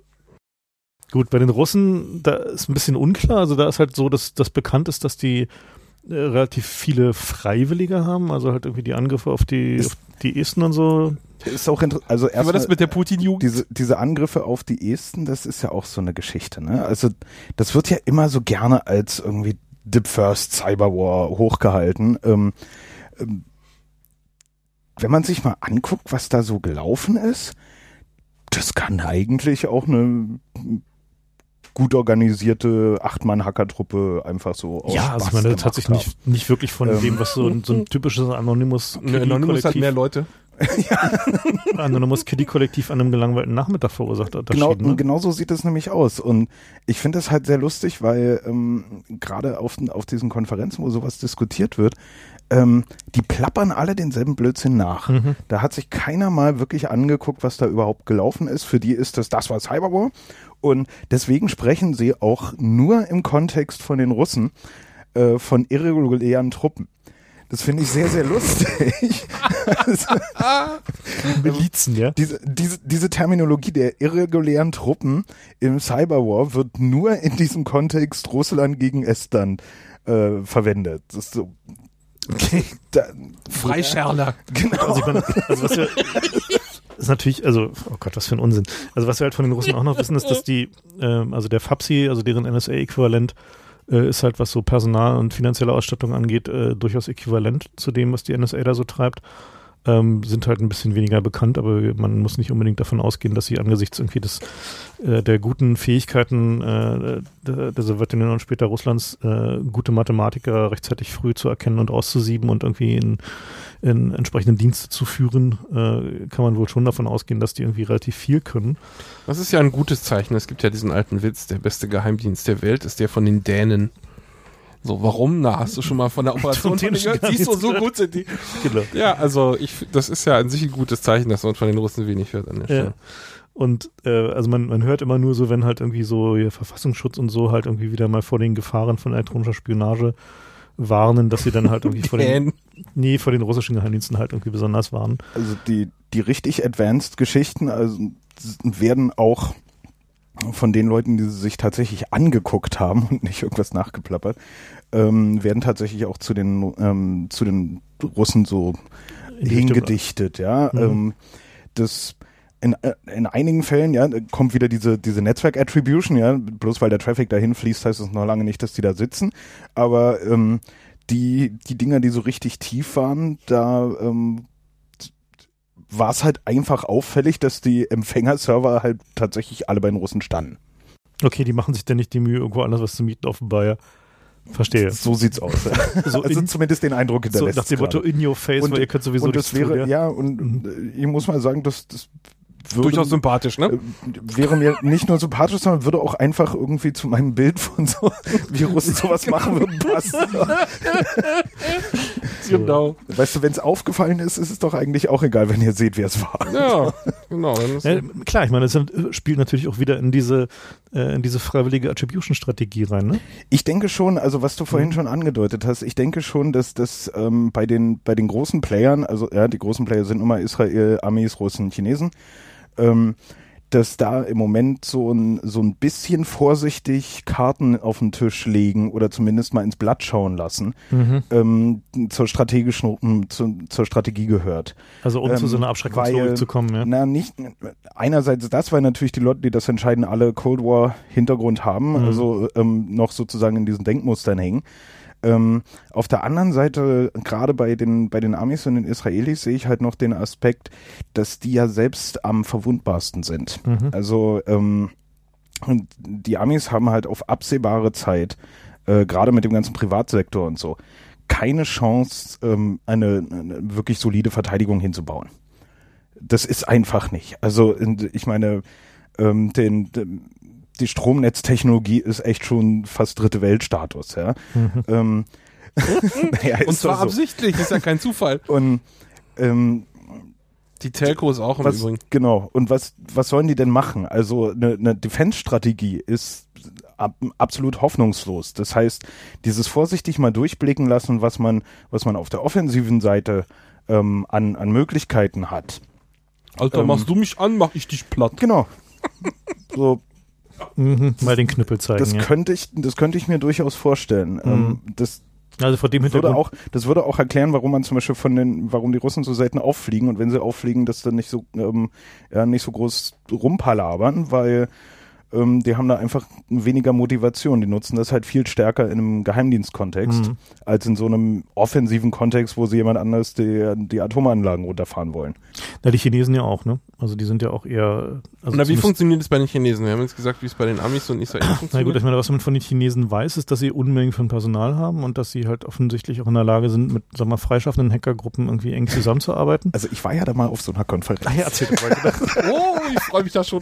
So, ähm, eine, eine der ganz wenigen Situationen, wo, wo Chinesen tatsächlich mal irgendwie ähm, ausländische Speaker eingeladen haben, äh, war alles hochobskur, also bis hin zu, zu ähm, Abschiedsgeschenken, die ähm, auf einem Sockel Massivmetall sind und äh, wenn man sich das Röntgengerät im Flughafen fahren sieht, ist es einfach nur ein schwarzer Kasten. So.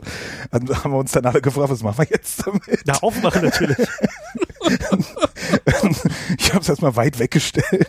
Ähm, aber ähm, da war es halt, also da gab es so ein paar Merkwürdigkeiten. Das, das eine war, ähm, ähm, es gab äh, so Gäste, also es gab halt normale Konferenzteilnehmer, die da auch Eintritt gezahlt haben und sowas. Und dann gab es halt irgendwie Leute von äh, angeblich der lokalen Uni. Waren auch recht junge, ne, recht junge Menschen. Und es war dann sehr interessant, weil ich habe einen, einen durchaus technisch sehr anspruchsvollen Vortrag gehalten. Ähm, so, und ne, Cisco Exploitation und sowas. Und nach dem Vortrag kamen dann zwei sehr junge Frauen, also so Anfang 20, ähm, an, die dann gemeinsam an der, an der englischen Frage gepuzzelt haben. Und ich dachte so, wow, die Frage stellst du nur, wenn du das mindestens schon fünf Jahre machst, weil in das Problem läufst du erst rein, wenn du den ganzen Rest wirklich durchexerziert hast.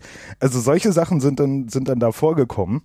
Ähm, und da erzählte dann auch, ähm, zum Glück vertragen die ja alle nicht so viel Alkohol, ähm, erzählte dann nämlich jemand bei so einem Empfang, ähm, dass sie, dass sie ein großes Problem hätten mit den, äh, mit den Hackergruppen. Die sind wohl sehr lokal, also es gibt dann halt pro Stadt eine.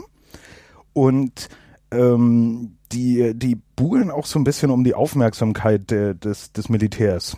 Ähm, also das ist ja bei den PLA ist ja so irgendwie alles eins. Ähm, und das machen sie, indem sie sich gegenseitig angreifen. Ähm, was hoch illegal ist in dem Land. Ja? Also man muss dazu sagen, für Hacken wird man in dem Land erschossen.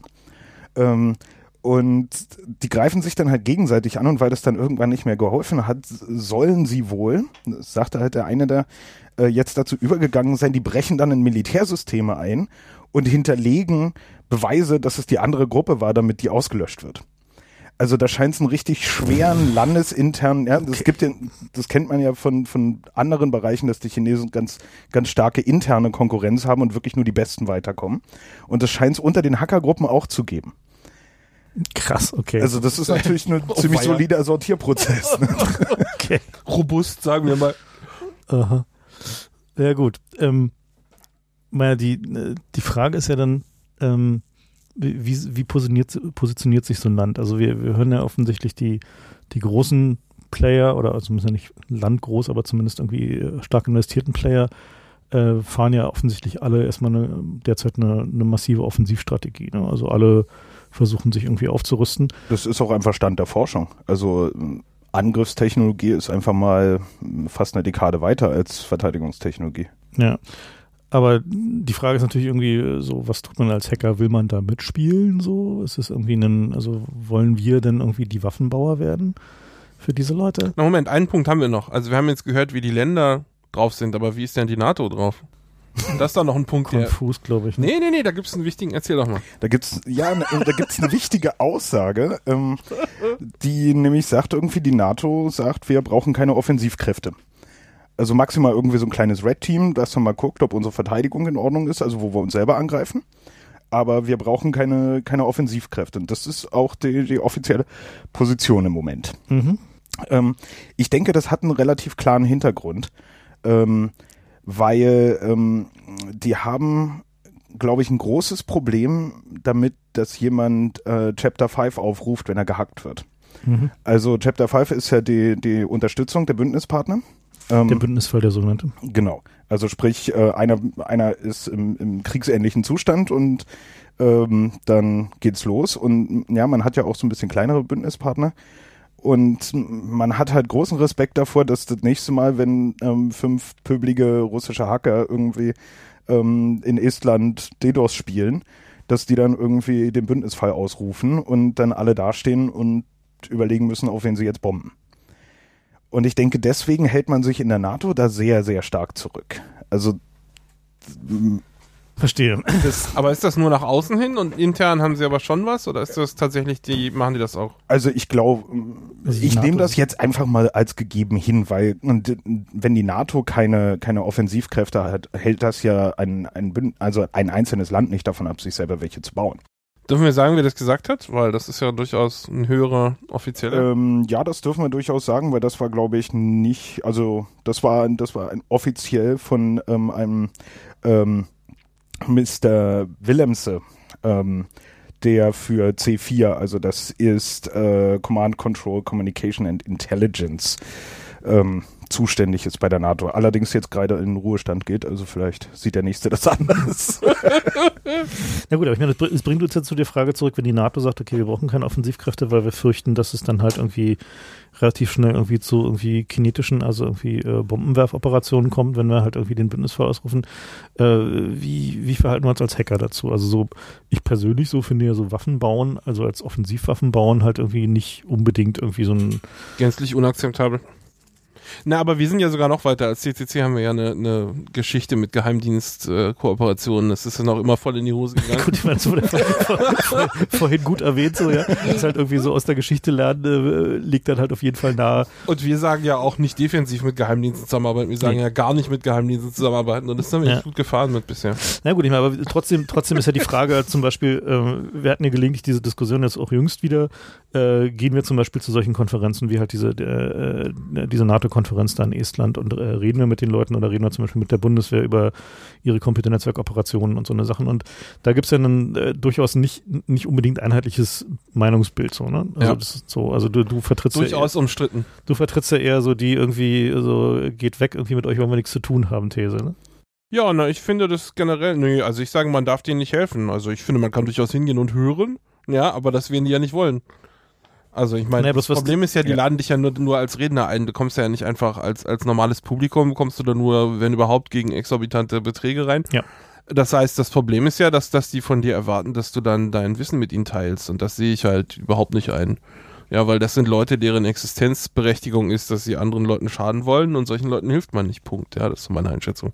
Ja. Aber es ist natürlich, ich sehe das ein, dass es ein Verlust ist, wenn wir nicht wissen, was die tun. Also es ist durchaus schwierig, wie man da jetzt am besten. Na, das ist die eine Seite Vorgeht. und dann, ähm, also ich sehe das ja offensichtlich anders. Ich gehe auf solche Veranstaltungen, ähm, weil wenn, also man muss es, man muss mal realisieren, die Leute, die da Entscheidungen treffen müssen, also ja, das Thema ist nun mal da, die können jetzt nicht vor dem Thema weglaufen, ähm, die äh, würden bei der Baumhausregel failen. Ne? Man sagt ja Baumhausregel, ähm, wenn du zu alt bist, irgendwie mit reinzukommen, dann darfst du nicht mehr mitspielen.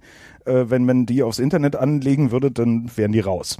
So, das, das Problem ist, die haben halt wirklich überhaupt keinen Plan. Und jetzt ähm, kommt dazu, dass sie gerade von allen möglichen Ecken und Enden mit Geld überschüttet werden. Mach mal Cyber. So. Jetzt stehen sie da, haben irgendwie ein riesen Budget und natürlich, wie das ist, ja, wenn du ein riesen Budget in der Hand hast, ist genauso, als wenn du einen Kuhfladen in der Hand hast, dann kommen, kommen die ganzen grünen Fliegen. So, und ähm, da möchte ich mal irgendwie so ein paar Eckpunkte ja, geben. Wer berät die denn im Moment? Also, ja, wer sagt denen denn, wie das im Moment aussieht? Das ist natürlich zuallererst mal irgendwie die Lobbyorganisation. Ähm, vorneweg, Verlierer vorneweg können wir zusammenfassend sagen. Eigentlich alles Verlierer, die keine Ahnung haben. Richtig? Nee, nee, ja, vorneweg äh, zwei Firmen, HB Gary und Symantec, die wirklich auf jeder dieser Veranstaltungen rumspringen.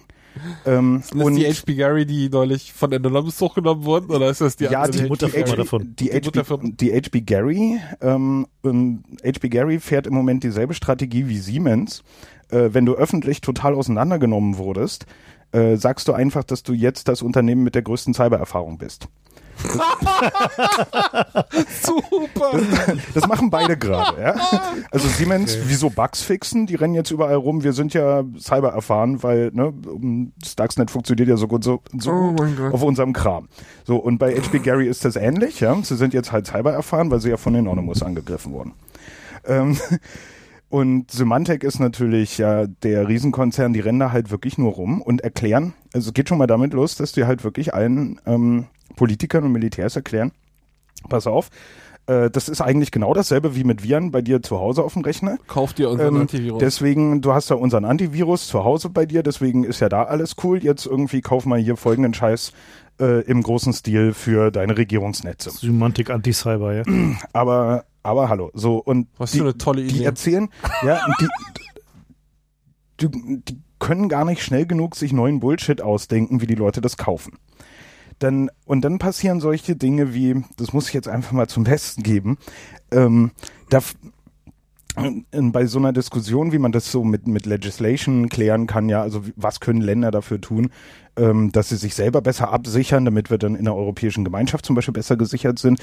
Ähm, und da sagte ein, ein Typ ähm, von einem europäischen Land auf einer Insel, was keinen Euro hat, ähm, sagt, der da dafür verantwortlich ist, auch ein älterer Herr, naja, das ist doch ganz klar irgendwie, das, das klären wir einfach mit den Firmen, die das Internet betreiben. Und guck, naja, warte mal, dann guckten die sich alle an und ähm, ich ähm, dachte so, boah, ich bin hier irgendwie der kleine Hacker, ich darf ja fragen, äh, wer, wer wäre das denn? Guckt er mich an, als hätte ich so überhaupt keine Ahnung, meinst du, äh, naja, die vier Firmen. Wir, welche vier? Nee, das weiß man doch. Also Microsoft macht das Betriebssystem, Google macht die Suche, Facebook macht Social und Symantec macht sicher. Wenn wir mit denen reden, ist alles geklärt. Ach du So, Scheiße. und das ist das Level, auf dem die tatsächlich ähm, bilaterale, multilaterale Abkommen machen, auf denen die Gesetze beschließen und auf denen die äh, entscheiden, wann für die NATO der Verteidigungsfall eintritt. Und da finde ich, ist es durchaus hilfreich, denen mal zu erklären, ähm, vier reicht nicht. so, äh, da bist du ein bisschen falsch gewickelt. Also ja, weil auch, Naja. auch was, was aus der Akademia-Seite kommt, für die ist es auch nur profitabel, mehr Angst zu machen und mehr auf die äh, Auweia, wir werden alle sterben äh, Taste zu drücken, weil sie darüber dann Funding kriegen. Statt sich hinzusetzen und zu sagen, nee Leute, irgendwie ist alles nicht so einfach, wie ihr euch das vorstellt und so billig ist Cyberwar auch nicht. Ähm, haltet mal die Füße still und seht mal zu, dass ihr euer SAP-System ans Fliegen kriegt. Ähm, dafür, dafür haut niemand Academia-Funding raus. Naja, also ich muss ja sagen, eine, ein, ein Satz, den ich immer sehr zutreffend fand und den ich auch gerne im Blog bringe, ist so, dass unsere beste Verteidigung gegen den Überwachungsstaat ist, dass die inkompetent sind. Und das finde ich eine gute Zielvorstellung auch. Und es freut mich zu hören, dass die so, dass die so schlecht drauf sind. Ähm, und ich, um mein, mein Statement von vorhin ein bisschen ähm, zu relativieren, ich finde es auch durchaus in Ordnung, solchen Leuten Geld abzunehmen. Ja, denn jeden, jeden Dollar, den die äh, für Bullshit ausgeben, geben sie nicht für neue Interkontinentalraketen Ja, aber die, aus. die Leute, die gut bullshitten können, sind meistens die, die mit dem Geld nichts Sinnvolles anfangen. Also, ja, das finde ich nicht die- schade. Finde ich besser für Bullshit ausgeben, was dann. Naja, aber was ist denn mit der, mit der dritten Alternative, das Geld tatsächlich dafür auszugeben, bugslos zu werden und resilient Netze zu bauen? Ja, aber das wird nicht stattfinden, das glaube ich nicht. Na, das ist, es, also ich finde die Reaktionen auf, ähm, ich sag denen ja ziemlich deutlich ins Gesicht, dass sie keinen Plan haben. Und ich finde die Reaktionen darauf eigentlich ziemlich, äh, ziemlich interessant. Und Man neulich, erwartet ja rausgeschmissen zu werden. ja, genau. Und was passiert? Neulich, neulich kam tatsächlich einer, ähm, der, jemand, der in der, in der EU dafür ähm, ziemlich zuständig ist, ähm, auf mich zu, auch ein älterer Mann, meinte vielen, vielen Dank, dass der mal irgendwie technisch fundiert äh, klare Aussagen gefallen sind. Er, er wäre Physiker und ähm, ihm sei klar, dass die letzte fachliche Verbindung, die er zu meinem Bereich hätte, irgendwie das Ohmsche Gesetz ist. So, also, weißt du, in, in, in jeder Organisation, wenn man lang genug sucht, findet man kompetente Leute. Ähm, auch in solchen Organisationen. Und sie haben tatsächlich einen, einen Leidensdruck. Also, da sind ja nicht nur Arschlöcher und Idioten unterwegs, sondern sind ja tatsächlich auch Menschen unterwegs, die ähm, ja für die Allgemeinheit und für das Volk irgendwie was Sinnvolles veranstalten wollen. Und die leiden einfach extrem darunter, dass sie nur ähm, mit Scheiße vollgeschmissen werden. Ja, aber ich meine, das ist ja ein natürlicher Abwehrmechanismus. Ja, das sichert das unser Überleben, wenn die alle ihr Geld in, in vernünftige Waffensysteme investieren. Nee, ich ich finde ja noch einen, einen, einen weiteren Aspekt dabei nicht so schlecht und zwar, äh, also nicht unwichtig, nämlich ähm, äh, gerade bei diesen, diesen ganzen äh, ja, Netzwerkangriffen und so weiter, äh, im, insbesondere im militärischen Kontext, stellt sich ja schon die Frage, welche Auswirkungen hat, hat denn sowas tatsächlich auf die Zivilgesellschaft? Und ähm, durchaus kann ich schon sehen, dass die, äh, die Frage, äh, Moment mal, wenn ihr jetzt da anfängt, zivile Infrastrukturen anzugreifen, weil ihr irgendwie in ein Land runterfahren wollt oder weil ihr irgendwie ein, irgendein Ziel erreichen wollt, äh, wie verhält denn sich das mit der Genfer Konvention? Wie verhält denn sich das mit den Menschenrechten? Wie verhält denn sich das mit irgendwie den, äh, ja, den, den üblichen zivilen äh, Rechten und den Einschätzungen dazu? Ähm, dass die erst wirklich da reingekommen ist, nachdem Leute wie wir gesagt haben, so Entschuldigung, äh, was Ja. ihr da gerade tut, hat halt irgendwie äh, massiven Kollateralschaden und äh, das könnt ihr nicht einfach so machen, nicht mal nach euren eigenen Regeln.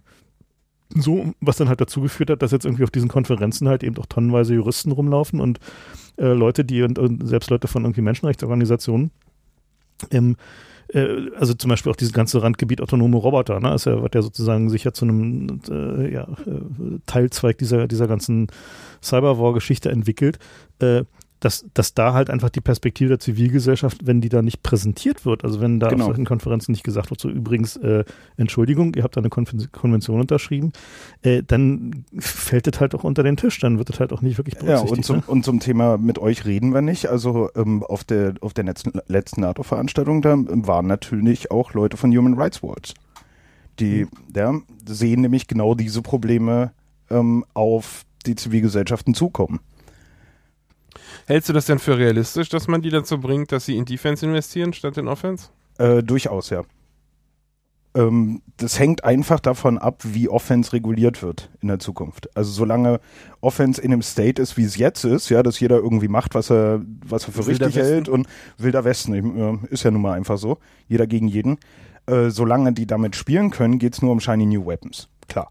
Denn, ja, äh, man kauft immer im, im militärischen Sektor immer lieber Angriffswaffen als irgendwie als Defense-Geschichten. Außer die Schweizer. Ähm, wenn, wenn das reguliert ist, ähm, dann kriegst du automatisch auch die Defense. Also ja, denk an, an andere ähm, Massenvernichtungswaffengeschichten, die ähm, reguliert wurden, dann ne, in dem Moment, wo du nicht mehr beliebig in neue Waffen dieser Gattung investieren kannst, weil das schlicht und ergreifend irgendwie nicht mehr en vogue ist, ähm, kriegst du die Defense alleine deswegen, weil man jetzt sagt, okay, was machen wir denn, wenn sich einer nicht dran hält?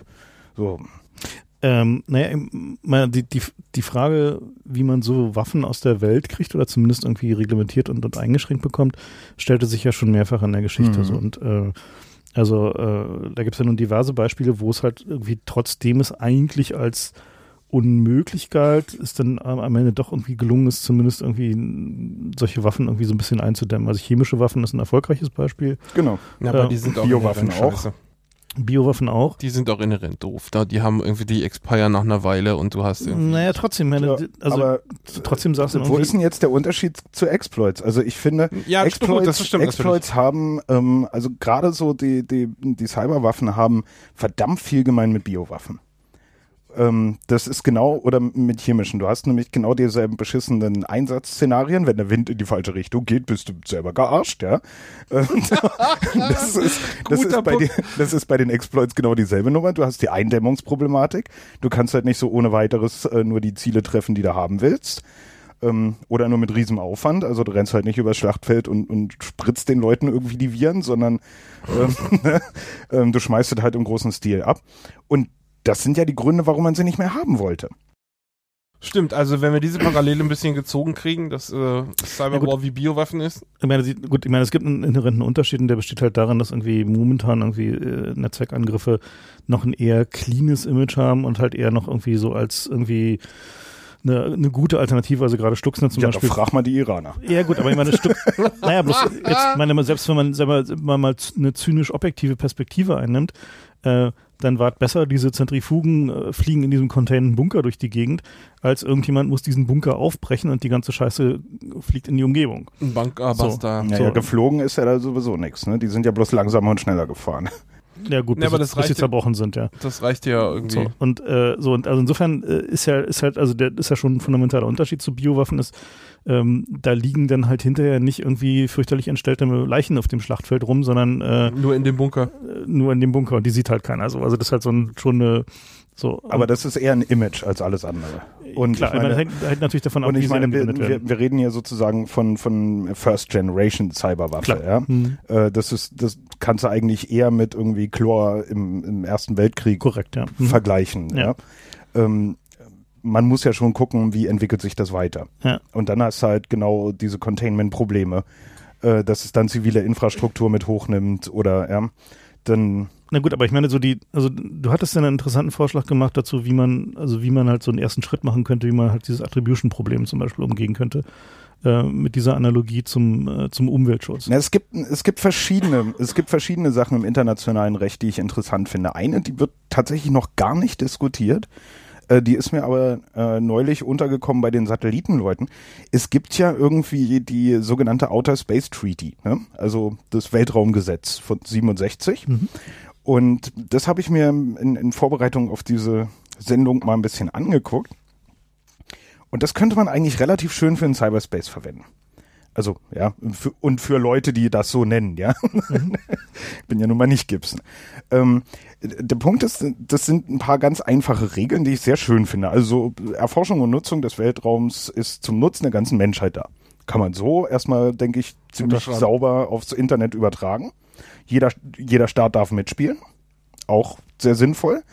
Ähm, kein Staat darf sich irgendetwas aneignen oder Souveränität erklären, weder durch Besetzung noch durch andere Mittel. Na, zu spät, Ähm, oder?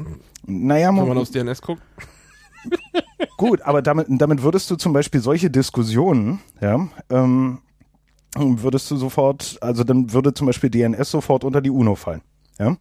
Ähm, Fun Fact dazu übrigens, äh, im, im Weltraumgesetz gab es tatsächlich richtig Ärger äh, wegen dem, äh, wie haben sie es genannt? Ach ja, Lunar Flag Assembly, also diese, diese Ami-Flagge, die die Apollo-Leute da auf den, auf den Mond gesteckt haben, äh, weil da ist denen dann ähm, danach aufgefallen, dass das ja aussehen könnte, als wenn sie da jetzt ne, das Land claimen? äh, das claimen wollen.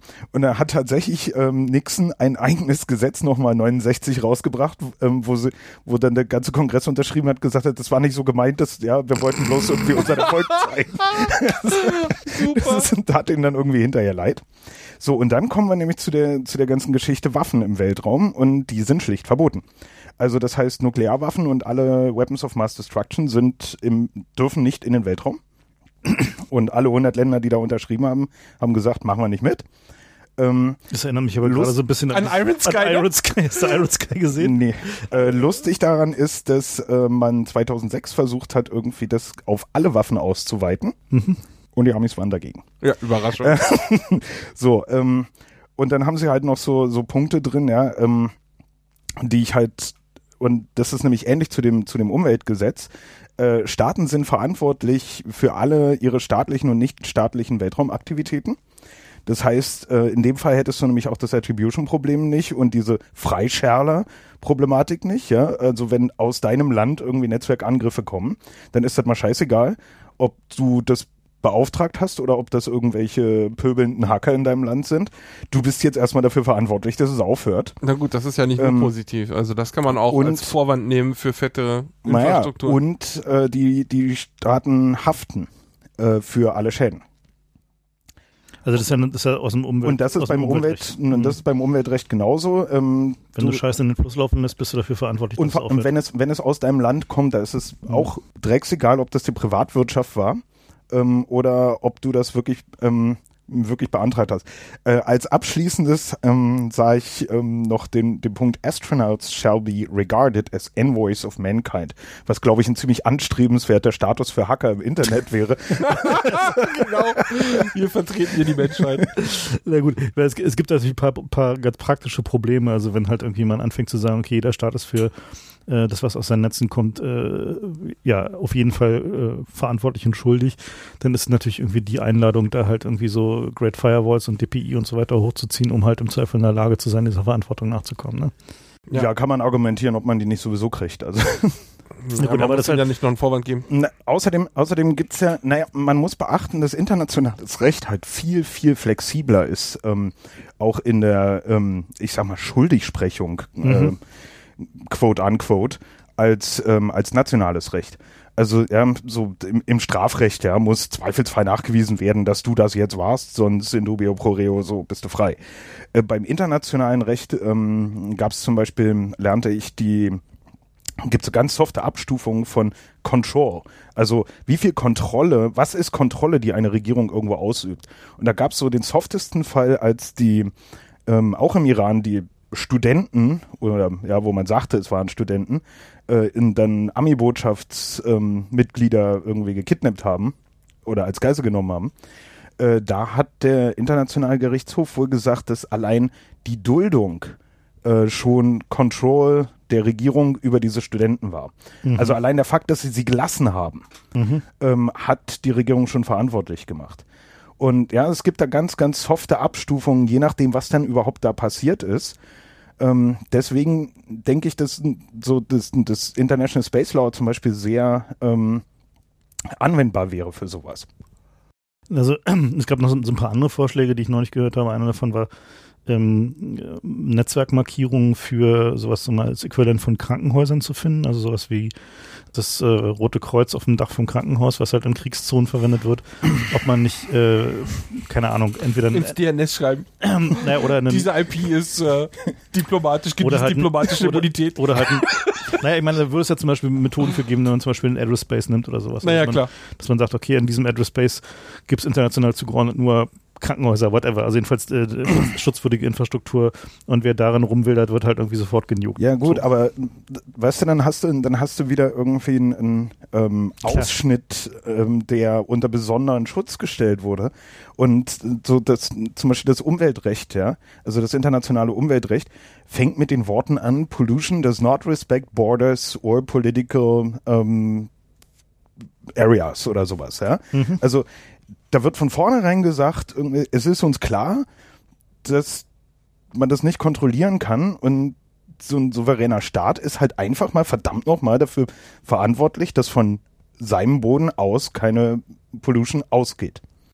Klar, aber meine, äh, die, die, die Frage ist ja trotzdem irgendwie, wenn man halt sagt, okay, man, also es gibt ja ein, ein gutes Argument dafür, ein gutes Argument dagegen, wenn man sagt, okay, man macht halt zum Beispiel so eine Rotkreuzmarkierung, also nur mal angenommen, ähm, dann hast du natürlich zwei Effekte. So der eine Effekt ist, äh, Dass dass die man Krankenhäuser keine Verteidigung mehr bauen, weil sie sich für sich halten. oder dass halt irgendwie man sagt, okay, zumindest in diesem Bereich stellt man halt noch ein minimales äh, Funktionieren von Infrastruktur sicher.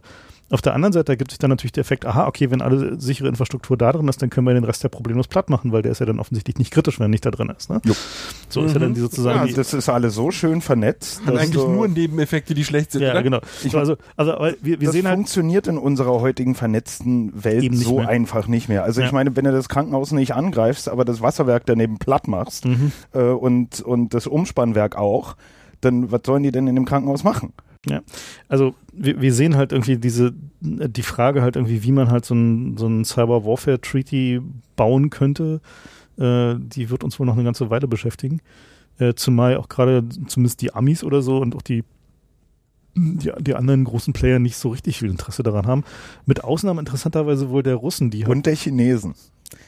Ähm, na, die Russen und die Chinesen haben das zusammen gemacht. Die haben irgendwie letztes Jahr eine, ähm, einen Resolutionsvorschlag bei der UN eingebracht, ähm, in dem sie, also die Russen haben ihn eingebracht, die Chinesen haben ihn unterstützt, indem sie ähm, so ein paar Punkte gefordert haben. Also man, man dürfe nicht irgendwie die Netze eines anderen Landes angreifen, auch nicht mit irregulären Truppen, man dürfe keine Wirtschaftsspionage äh, darüber betreiben und also kurz zusammengefasst, das, was man den Chinesen und den Immer so Russen jetzt zuschreibt, so, allgemein so zuschreibt, Mhm. haben sie sozusagen in einem großen Katalog ähm, verbieten wollen. Die Amis und die Briten waren dagegen. ähm, Effekt ist nämlich, ähm, nehmen wir mal an, die Russen und die Chinesen tun das, ja?